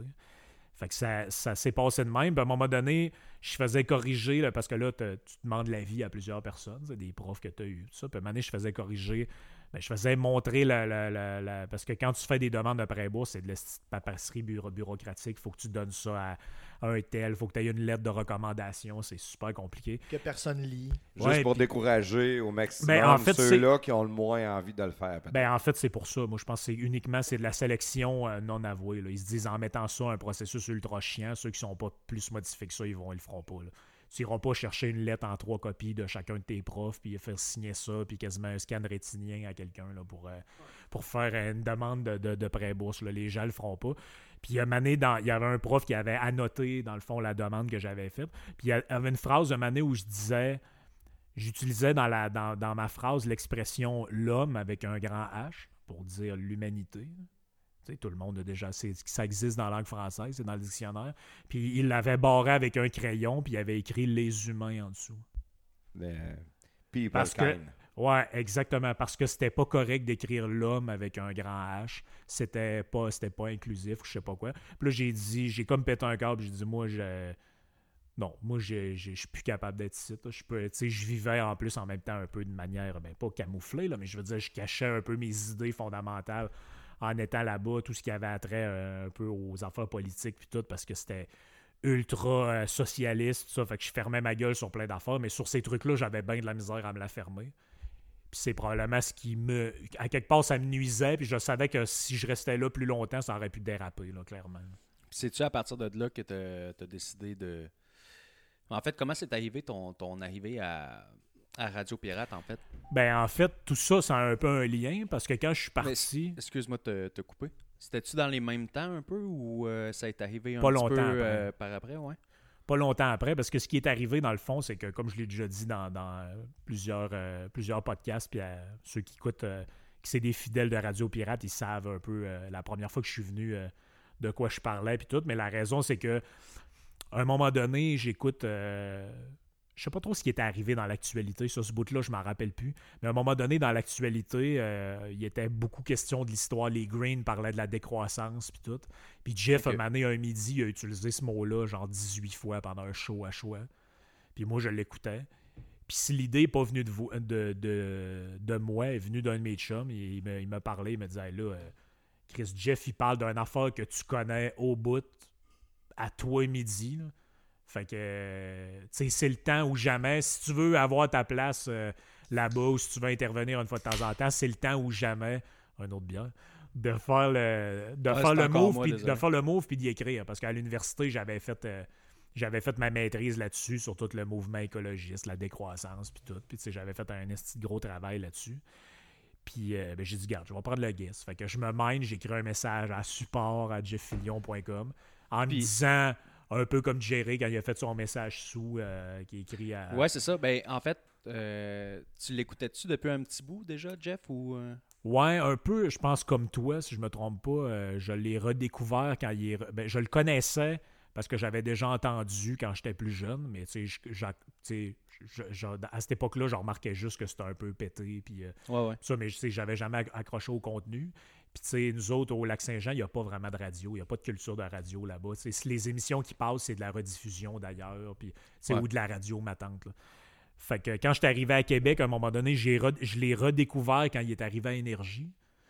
Puis à un moment donné, je sais pas trop ce qui s'est passé, mais où j'ai vraiment accroché, c'est quand il est arrivé la marde avec euh, le tweet euh, finalement qui a fait qu'il est parti d'énergie. Les émoticônes. Ouais. Ouais, puis là, je me suis rendu compte que j'étais comme en train de le défendre tout le temps contre tout le monde euh, que- quand ça venait sur le sujet, parce que dans le temps, tout le monde parlait de ça quand c'est arrivé dans mon entourage. Imagine, le tout. monde parlait de rien, pareil. là. Ouais, ben dans ce temps-là, il n'y avait pas de COVID. C'était c'est la rien. faute d'Amazon. C'était ça la joke. là. C'était pas. euh, Oui, et puis moi, je me juste suis. dénoncer la, la culture de la victimisation qu'on a au Québec encore. Ça avait rien à voir avec, euh, Exact. avec Puis- son fils à Alexandre Taillefer. C'est ça. Fait que moi, je le connaissais depuis ce temps-là. Après ça, j'avais su que c'était quoi Radio Pirate. Je m'étais, je m'étais abonné puis j'étais devenu un auditeur euh, quand même assez. euh, J'écoutais tous les jours. là. Soit j'écoutais un peu. J'écoutais un peu quand ils sont revenus, mais tu sais, pas tant parce qu'il y a une limite de temps dans une journée aussi. Fait que c'est ça, j'écris mon mail à, à support à jeffillion.com. Puis là, il y a un gars qui me rappelle, dit, ouais, qui me réécrit. Le signé Ghislain. Là, il me réécrit. Puis il Le me cook. dit le cook, Mr. White. Il me réécrit puis il dit euh, J'en ai parlé à Jeff, il aime ça. C'est juste ça le email. Fait que là, euh, parce que j'avais dit si jamais vous voulez avoir quelqu'un qui parle de ce sujet-là, moi je le connais, tu sais, puis c'est un pirate puis tout. Fait que il savait que c'était j'allais pas arriver là avec une attitude confrontationnelle puis essayer de, de les faire chier puis tout. Tu t'aurais fait couper après Non, c'est ça. 40 après secondes. 40 secondes. Fait que ça reste de même. Mané, euh, Ghislain m'a réécrit une deuxième fois, puis il me dit Ouais, euh, Jeff, il fait dire de venir lundi si tu peux. Wow. Fait que là, moi, Tu je- shaker un peu pareil. ben, j'étais sénère dans le sens qu'en plus, à ce moment-là, moi, la dernière fois que j'avais parlé devant du monde, c'était dans un, un cadre universitaire là, où tu non, fais mais là, c'est full- pas parler devant du monde. là. C'est parler avec du monde, mais dans un environnement euh, Exact. inhabituel. là. Tu sortais de ta zone de confort. à 100%. Inhabituel, exact. Je sortais totalement de ma zone de confort. puis J'étais stressé. L'adrénaline, elle devait être Je savais pas non plus. Puis en plus, moi, je m'étais dit, il va me laisser parler cinq minutes, puis après, il va me crisser dehors. Ouais, mais Fait te que, tu sais- connaissant en plus, euh, je suis sûr que t'es arrivé ultra trop préparé. Ah, j'étais arrivé, j'avais un cartable d'à peu près 50 T'as fait-. Ah, Ouais, c'est sûr, ouais, c'est sûr. t'as fait Ouais, quoi, je t'as- passerais pas pour un fou ici. T'as fait là. une page sur les 50, là, genre, à peu Ah, près? ben j'ai passé quelques affaires, puis euh, finalement, à la dernière minute, euh, j'ai fait rien de ce que j'avais prévu de dire, puis j'étais allé euh, plus freestyle avec mes notes qui étaient là juste comme au cas que j'avais un blanc. T'as- T'as-tu encore l'audio? T'as-tu gardé le MP3 de. Ouais, je pense que ça doit se trouver quelque part. L'as-tu que- réécouté? Je l'ai réécouté maintenant, puis euh, j'ai- j'aimais pas ça. là. Non? C'est dur, s'écouter. Hein? On Ouais, c'est s'an- très on s'analyse, on se suranalyse, puis après ça, on se déteste. Puis là, on se critique, puis on se dit non, ça c'est pas bon. Ah, je suis non ben Ouais. pas bon. Je suis non ben pas bon. Puis c'est drôle que tu dises ça parce que la suite des événements, c'est que là, euh, le podcast s'arrête. Puis euh, Jeff, il dit, hey, il dit, c'est vraiment ça que le monde qui vient devrait faire. Toi, t'es arrivé full préparé. Il dit, souvent, on invite du monde, puis des fois, on sait pas s'il faut les inviter parce que j'ai plein de monde qui sont venus ici euh, à Radio Pirate pas préparés. Puis j'ouvre les micros, puis ils savent pas quoi dire, puis ils ont rien à dire. Puis c'est tout. Ça Ah, mais, ah, mais puis- quand le micro rouvre, c'est dur. là. La première- moi, je suis allé une fois en studio, mais on n'avait pas rapport. On- n'était pas allé là C'est ça, pour, pour pas un parler. invité, là. un chroniqueur. On Ben était non, juste allé là pour s'asseoir et regarder si- le show, puis il a dit Assisez-vous les gars, on vous met un micro dans la face, ça vous dérange sais, s'il t'invite, puis dit, Hey, viens. tu barres, là. Tu barres là, là, là. Mais non, mais tu sais, s'il t'invite, mettons, pour venir parler d'un sujet précis, tu y vas, tu vas te faire au moins un petit carton avec des, des reminders ouais, de tu tes te prépares, affaires. pour exactement. Dire, euh, Chris, si jamais j'ai un blanc du nom du whisky que j'ai envie de parler, je l'ai sur ma feuille. Là. Je l'ai le pourcentage d'alcool, je l'ai noté ici, telle affaire. Fait que là, je- quand je suis sorti de là, il, il avait de l'air bien willing, puis là, il m'a sorti une phrase à la Jeff Viens quand tu veux. Hey, Jerry nous a dit exactement la même affaire c'est dans ça. son podcast. Il dit, il viens- me dit- on revient quand ça te tente. On Ah quand tu il me dit t'es chez vous ici, tu viens quand tu veux. Fait que là, je sors de là, puis là, je parle avec euh, Ghislain, puis là, il me dit Ouais, il dit euh, on reste en contact, puis je vais te reparler de ça, parce que là, il dit Jeff, il dit ça, mais euh, je te conseille pas de revenir la prochaine fois sans t'être annoncé, puis Ouais, tout pareil. Arrive pas de même demain matin, mettons. Ouais, c'est ça. Fait que là, ça reste de même, puis là, il me dit Réécoute-toi, puis il dit tu vas, Ça va te permettre de t'améliorer, puis tout. Fait que je, je me suis réécouté, puis là, un moment donné, je me disais Ouais, c'est vrai que je pourrais essayer d'adapter mon langage un peu. Au début, je trouvais que je parlais trop. euh, je parlais trop encore comme si j'étais devant une classe euh, d'école. Fait que je disais, ah, je vais essayer de. mo- Ouais, moins naturel un peu. Je me dis, je vais modifier ça, je vais, je vais essayer de m'améliorer, puis tout. Puis euh, finalement, bon an, mal an, sans trop que personne sache pourquoi, je me suis ramassé là quasiment euh, deux, trois fois par semaine, puis c'était comme rendu une routine. Mais en fait, je sais pas c'est quoi qu'ils ont eu comme discussion, comme dans l'antichambre de, de, la, de la radio après, parce que ça se trouve que cette semaine-là, j'avais acheté des billets aussi. La première fois que je suis allé, j'avais acheté des billets pour aller à une des conférences à la bourse de Jerry. Puis là, je vais, mettons, le mercredi, ou le lundi ou le mercredi, je me souviens plus. Je vais pour faire cette première chronique-là. Je pense que c'était un lundi. Puis le vendredi, j'allais voir la conférence de, Jerry euh, sur la bourse. Puis je le croise là-bas. pendant qu'on rentre dans le building, il arrivait en même temps que moi de prendre l'air dehors. Puis en arrivant, il me dit Hey, il dit, ça a l'air que tu reviens la semaine prochaine faire une chronique. Mais moi, j'étais pas au courant. T'étais ah non, même pas au courant encore. Personne ne me l'avait dit. là. Fait que là, je dis Ouais, euh, j'ai comme fait Cool. comme si je le savais. Oh, J'ai comme fait comme si je le savais. Je viens d'embarquer dans la gang. Ah ouais. Ouais, c'est ça. Ben, exactement. C'est clairement ça qui est arrivé. J'étais comme, bon, ben, ça a l'air que j'ai été inclus. Puis, euh, fait que là, j'ai réécrit à Ghislain. Il me dit, ah, prépare des petites affaires. Puis, avec le temps, à un moment donné, Jeff, il me dit, euh, j'aime ça quand tu viens, puis c'est juste pour jaser avec nous autres. Si Ouais. tu as des sujets, amène-les, puis on va te réserver un segment. Mais, tu sais, il voulait pas que je fasse comme, mettons, euh, je sais pas, tu sais, quand Stéphane Bruyère, il vient, il a son bout immobilier. Ouais. c'est le, le sujet est réservé Mais à Je- ça. Jeff, il a dit plus qu'une fois Frank, le dédomiseur, je vais en faire une star. Ouais, c'est vrai qu'il il l'a dit ça. vraiment plus Ouais. qu'une fois. Là. Mais parce que tu as des bonnes t'as des opinions, des fois, des analyses qu'on qu'on- qu'on- peut-être qu'on n'aura pas, puis tu, la- tu verbalises bien Ouais, Des verbalise sujets- bien, c'est vrai ça. des sujets, euh, tu analyses bien les sujets, puis tu le verbalises bien des fois, puis tu donnes une, une- une couleur aussi. C'est ça là. qui est le plus dur de l'expliquer. Expliquer le fond de ta pensée. C'est pas tout le monde qui Ah, est moi, capable je- de faire moi, ça. j'ai de la misère avec ça. Là, Ouais, Ça, on suis vraiment hein. de la misère avec ça. On, Mais ça on- vient, on euh, te garde pas, dans notre groupe juste parce que tu fais la production. Moi, Ouais, c'est moi, juste parce que je fais des fichiers MP3, le reste. c'est- Mais je pense que ça, à quelque part, oui, tu peux avoir des aptitudes de base pour ça. Probablement qu'il a, repéré ça chez moi, mais en même temps, c'est vrai que ça, se- ça se pratique aussi. J'en parlais avec, euh, j'en ai parlé plus qu'une fois avec Yann Sénéchal de ça, parce que lui, il, fait un peu ça aussi, tu sais, mais avec le côté financier puis tout. Parce que c'est pas facile, là, faire ce que lui, mettons, fait. Là. Aller à, ben, à Radio Pirate, c'est moins pire, mais mettons, aller à choix, parler de, de, de- des tendances sur le marché, puis de- d'une crise Il, il économique. parle pas juste de ça, il parle beaucoup de politique. Ouais, là. oui, J'ai jasé mais- avec Ansel Nachal la semaine passée, puis il me l'a dit. Je t'écœurais de lire là-dessus. Parce qu'il faut qu'il se prépare à un moment donné. Tu Ouais. pas juste aller en Non, c'est clair, mais tu sais, aller, savoir de quoi que tu parles. aller expliquer à choix où tu as des gars qui roulent dans un pick-up, s'en va poser de, de la, de la céramique quelque part, puis tu parles, t'expliques c'est quoi une reprise en V sur une crise économique versus une reprise en W.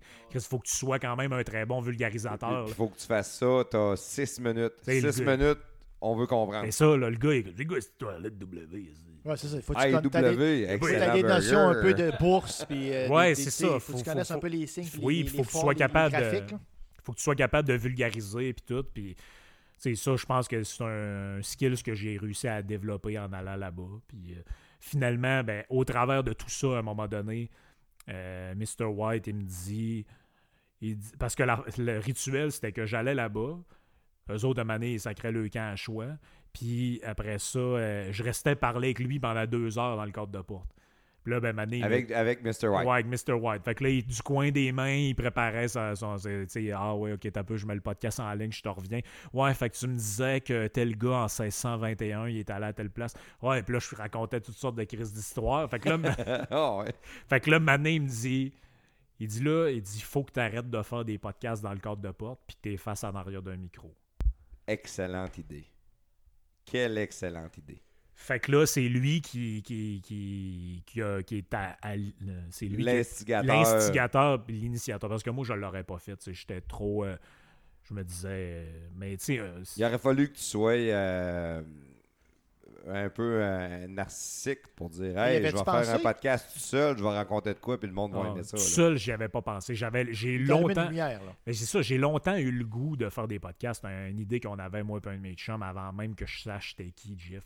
On, on- quand les podcasts commençaient, on disait Ah, ça a donc bien on devrait faire ça. Puis, euh, sais, ce serait le fun. Puis on se trouve de quoi, on est deux, trois chums, un peu ce que vous faites. Puis finalement, ça n'a jamais abouti parce qu'un travaille, parce que l'autre n'a pas le même horaire. Tu sais, faut, ça prend une discipline, vous le savez. C'est, Ah, c'est dur, c'est beaucoup de travail, plus que ce que, que- qu'est-ce que le monde pense. c'est ça, plus que ce que le monde pense, parce que c'est facile d'arriver puis euh, dire, regarde, on ouvre les micros puis on jase, mais j'en ai écouté plusieurs podcasts que il n'y a pas trop de structure, les gars sont pas trop au courant de ce que les autres veulent dire puis tout, puis il y a des blancs, y a- c'est long, puis c'est c'est pas toujours super, super intéressant, mais fait que là, moi, je me suis dit, bon, ben là, je suis capable de faire ça.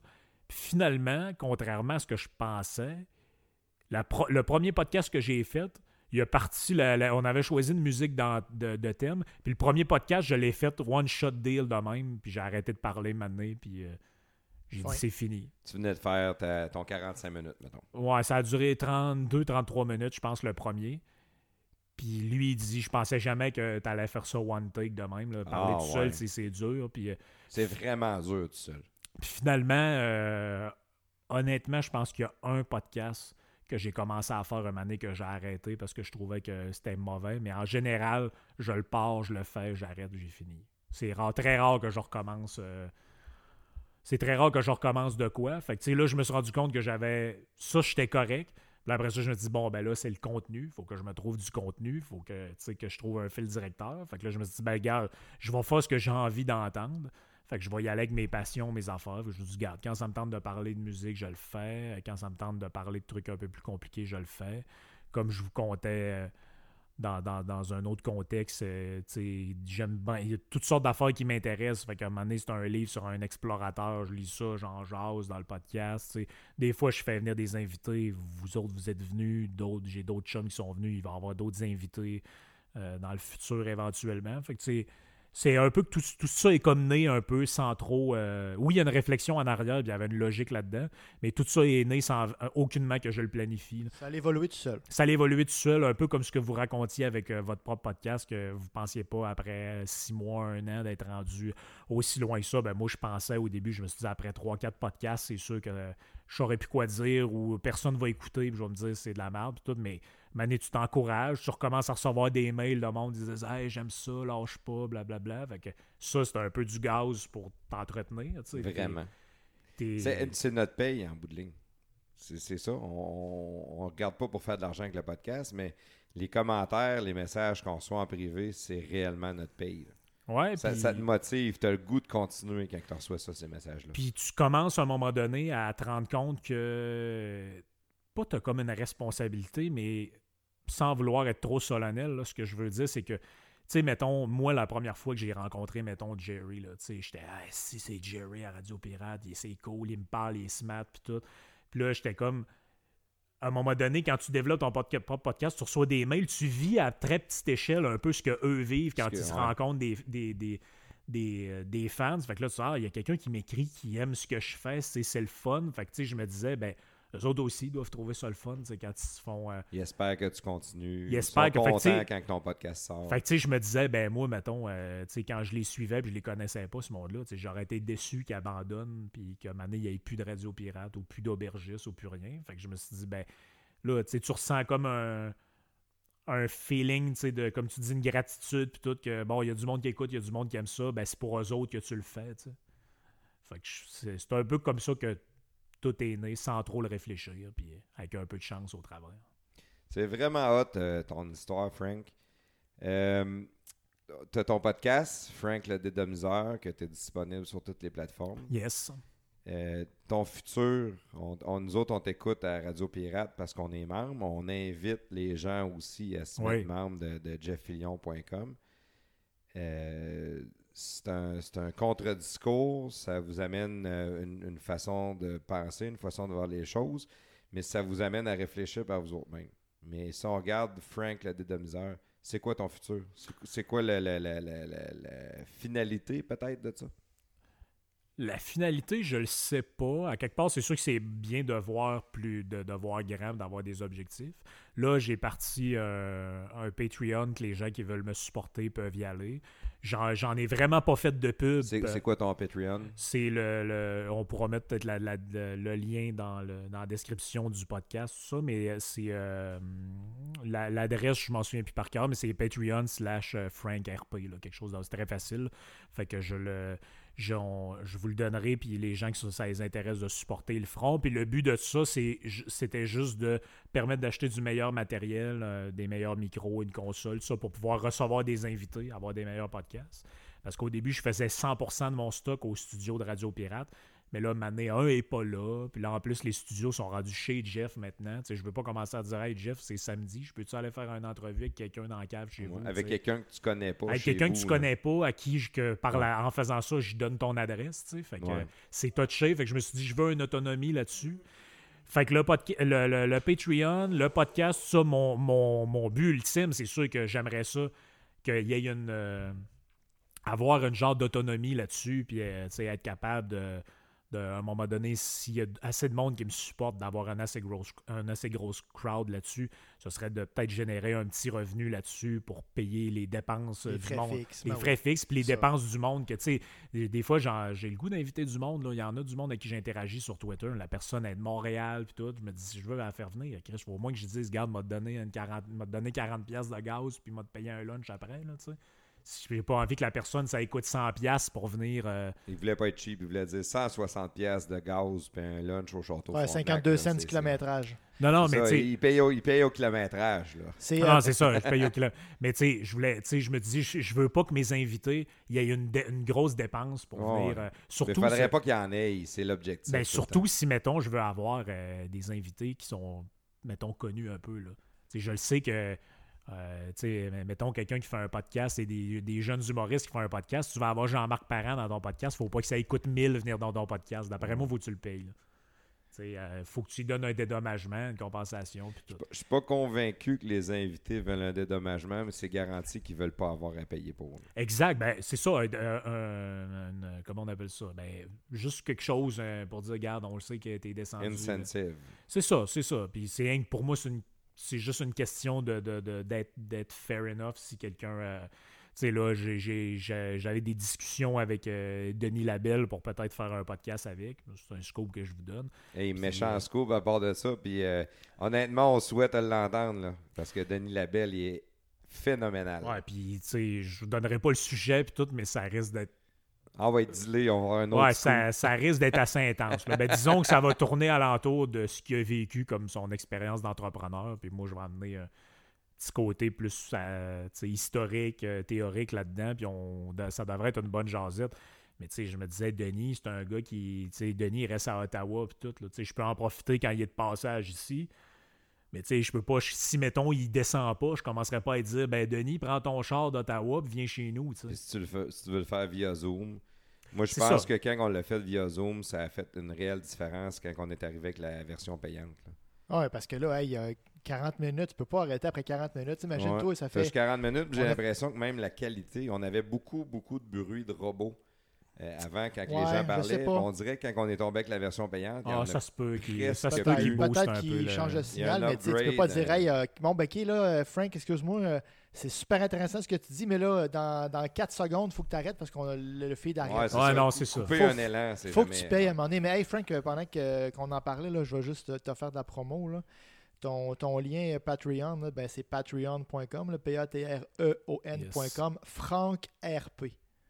Pour ceux qui voudraient euh, se mettre membre euh, Ouais, mensuel. Yes. Fait que ça, ben c'est ça. Le but de ça, c'est bien, je veux dire, on, on est au Québec, je sais que je serais pas Joe Rogan à vivre, euh, à devenir millionnaire. Malheureusement, hein, il y a 100 ce- millions, ça ferait la job. Non, c'est ça. un- Si Spotify était Moi, moi, je prendrais, moi, tu me donnerais, mettons, euh, 4 millions. Tu n'es pas obligé de me donner 100, là, mais 4, ça ferait. Puis, euh, je... Moins 400 piastres, je 400. t'achète. ah ouais, moi, je suis rendu à 40. Ah, tu bête, man. Ouais, c'est ça. J'ai jamais vu un gars prendre un coup de même pendant un podcast. En plus, il revient dans mon char, il va vomir le dérange. C'est sûr qu'il vaut mis dans ton char. Il est quelle heure là? Il est 11h du matin là? Ouais, 11h30 à peu près. Hey, pour en rachérir un peu sur euh, pour le Patreon à Frank, je pense que ça commence à partir de 3 de ce que je vois. Ben, en fait, tu peux mettre le montant. Si tu veux donner euh, une pièce, tu donnes une pièce. C'est que Patreon te suggère des. euh. T'es comme obligé de mettre des catégories, là, mais les gens, en fait, tu peux, il y a quelqu'un, il y a une, âme généreuse qui a donné 10 piastres, un moment donné, euh, tu peux, euh, tu peux faire les, les- les donations que tu veux, puis ce que ça donne pour ceux qui aiment bien ça me suivre, c'est que je fais des podcasts exclusifs là-dessus, des fois que je mets des petites réflexions. Des fois, tu sais, comme dans mon podcast principal, je veux pas trop faire d'actualité parce que c'est très temporel. Là-dessus, si j'ai envie de péter un caillou euh, sur un, un truc d'actualité, je vais le taper puis je vais le mettre, puis je me dis, ben là, les plus les hardcore users, ils aiment ça, tu sais. Fait que ça donne un peu de contenu. Après ça, j'ai toutes sortes de projets qui me trottent dans la tête. là. J'aimerais ça peut-être éventuellement. J'avais un projet de travailler sur un livre à un moment donné. Euh, Hey, ça, ça serait bon en ça- tabarnak. ça va peut-être voir le jour. Mais que tu le euh, fasses, dis-moi là, c'est sûr que je l'achète. Parce que, ah, puis je vais vous le dire, la, la- la- une, un des affaires que j'aimerais faire, c'est que, tu sais, les podcasts, oui, je réfléchis à ce que je fais dans mes podcasts, mais j'y vais un peu. Regarde, cette semaine, j'ai envie de parler de ça. Une autre semaine, j'ai envie de parler de ça. Mais il y a beaucoup de podcasts que j'ai faits qui ont des liens ensemble. Il y a un fil rouge qui, tu sais, plus des fois, je le dis, c'est la suite un peu d'un que j'ai fait il y a 20 épisodes. Ben, si je peux reprendre du contenu de là-dedans, mais faire ça plus détaillé puis plus Ouais, ouais, ouais. Ben, tu sais, j'aimerais ça peut-être le faire dans le cadre d'un livre. Sérieusement, là, je suis pas encore, euh, comme je t'avais dit, j'attendais un peu la fin de la, de la COVID, là. Mais euh, je vais m'abonner à ton. Toujours euh, intemporel, merci. Ben. Ouais, Ouais, ouais. Désolé. Et C'est Mais, le euh, pire de tout, hein, tout le temps. Mais je vais m'abonner à ton podcast. euh, pas à ton podcast, euh, à, à son Patreon. à son Patreon, ouais, c'est ça, exact. C'est ça. Puis à puis- 3 piastres par mois, pour vrai, c'est vraiment pas cher, là, tu sais. Non, vraiment pas. Tu le vois même pas passer, puis tous tes, euh, tes sujets, euh, tu sais, ça passe, euh, crime du communisme, ou tu sais, ça- peut aller jusqu'au régime chinois, je sais pas trop, là, t- t- t'abordes tout plein de sujets différents, c'est vraiment intéressant. Ouais, puis tu sais, honnêtement, c'est ça. Comme vous disiez, c'est pour payer un peu des frais fixes aussi à quelque part, parce que maintenant, moi, des fois, j'ai du contenu, des fois, les livres, je les achète aussi. Je les vole pas tout le temps. Ouais. Fait que. Pas- T'es pas comme Batman, Non, tu vas voler des livres. Fait que c'est ça, il y a, y a y un coût relié à ça. Après ça, c'est- il y a d'autres projets qui sont euh, en stand-by aussi, reliés à Radio Pirate aussi, là, qu'on- que, que je peux plus ou moins parler parce que on sait, tu sais, avec tout ce qui s'est passé euh, en, en haute référence temporelle, il y a des affaires que, comme vous le savez, tout a été modifié dans le milieu du, podcast, de la radio, avec euh, les, les- un peu espèce d'incertitude économique, ça a changé bien des affaires. Mais tu sais, le site de Radio Pirate, il, là, il devient de plus en plus une plateforme multimédia où on veut qu'il y ait des textes, des podcasts, des entrevues, euh, des, sondages, toutes sortes d'affaires différentes. Fait que ça risque de prendre une nouvelle dimension éventuellement. Potentiellement que je vais avoir quelque chose à jouer là-dedans comme, euh, comme rôle. Fait que c'est grosso modo, c'est ça l'avenir du, euh, du dédomiseur. Frank, ça a été un réel plaisir.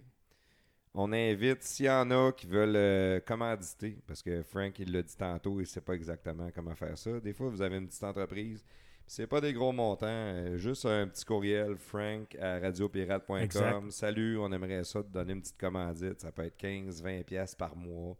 Euh, il fait une petite pub pour vous autres dans, dans son podcast. Euh, les auditeurs, on vous invite à aller écouter son podcast. Le Dédomiseur est disponible sur euh, Spotify, Podcast Addict, Apple Podcasts ou toutes les autres plateformes, Google Podcasts. Il y en a. Oh, ouais. Name it. La podcast de votre choix. euh, tout sur toutes les plateformes pratiquement. Que, il est même rendu sur TuneIn Radio. euh. Puis la, la place la plus facile à aller le chercher, ben, c'est vraiment sur euh, radiopirate.com. Son podcast est disponible là.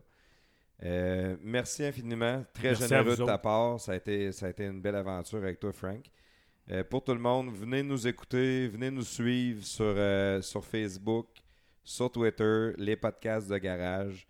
Merci à nos commanditaires, euh, Socho, le saucissier et monplanetix.ca. Merci, prestateur, à la production. T'es, euh, Ça me fait plaisir de vous recevoir dans mon euh, Dans garage euh, tempéré. dans ton garage de riche. Je- ben, arrête, je le fini les affaires de bé- Je suis sur le béton terre. Ah, ah, c'est quoi le nom de la ville? Comment qu'il disait ça tout le temps? Le Prince of the. Darkness? Shannon! Shannon! Merci, Batman. Toujours un plaisir de t'avoir, même si t'es réellement la personne la plus désagréable sur la planète que j'ai jamais vue de ma vie. Je commence à être un peu chaud. Ça, on n'en doute pas. Merci tout le monde. Merci, Frank. Ouais, merci Frank pour vrai. Excellent podcast. Bonne soirée. Salut, à la prochaine.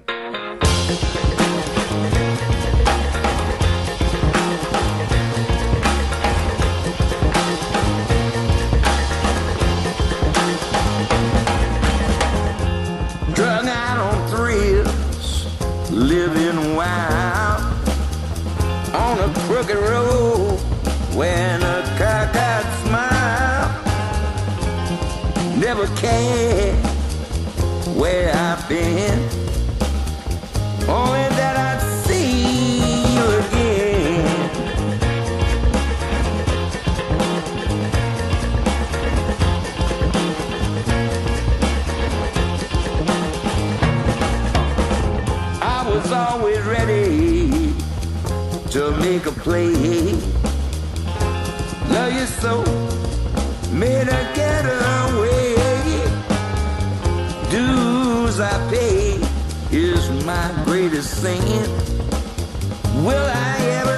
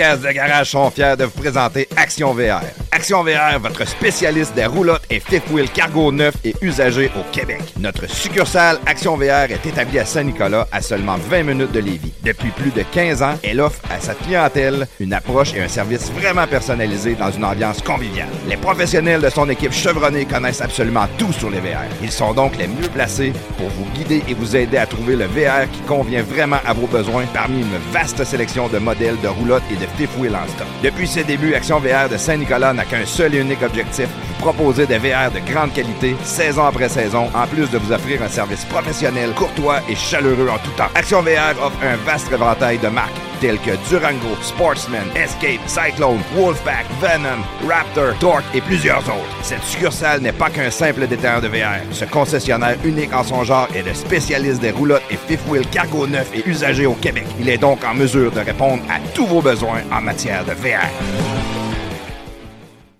Salut prestateur! Salut Claude! Hey, dis-moi t'as-tu fait euh, réparer tes fissures dans ta fondation? T'as-tu reçu ta soumission? Ben oui, c'est réglé mon Claude. J'ai fait ça moi-même, comme un grand. De toi-même? Ben oui, moi-même. J'ai acheté le kit d'ensemble polyuréthane sans ancrage en ligne sur Produit Letson. Je te crois pas. Ben qu'un, c'est super bien expliqué puis c'est super facile à faire. Ok, ça, ça veut dire que si t'es capable de faire ça tout seul, toi-même réparer une fissure dans le béton, tout le monde peut le faire. Mais merci Claude de, de cette belle remarque, t'es trop gentil. Ah, tu me connais, hein? Les produits Letson sont disponibles au produitsletson.com. Pour réaliser tous vos travaux sur des surfaces de béton, pensez à Produits Letson. Produitsletson.com. ProduitsLetson.com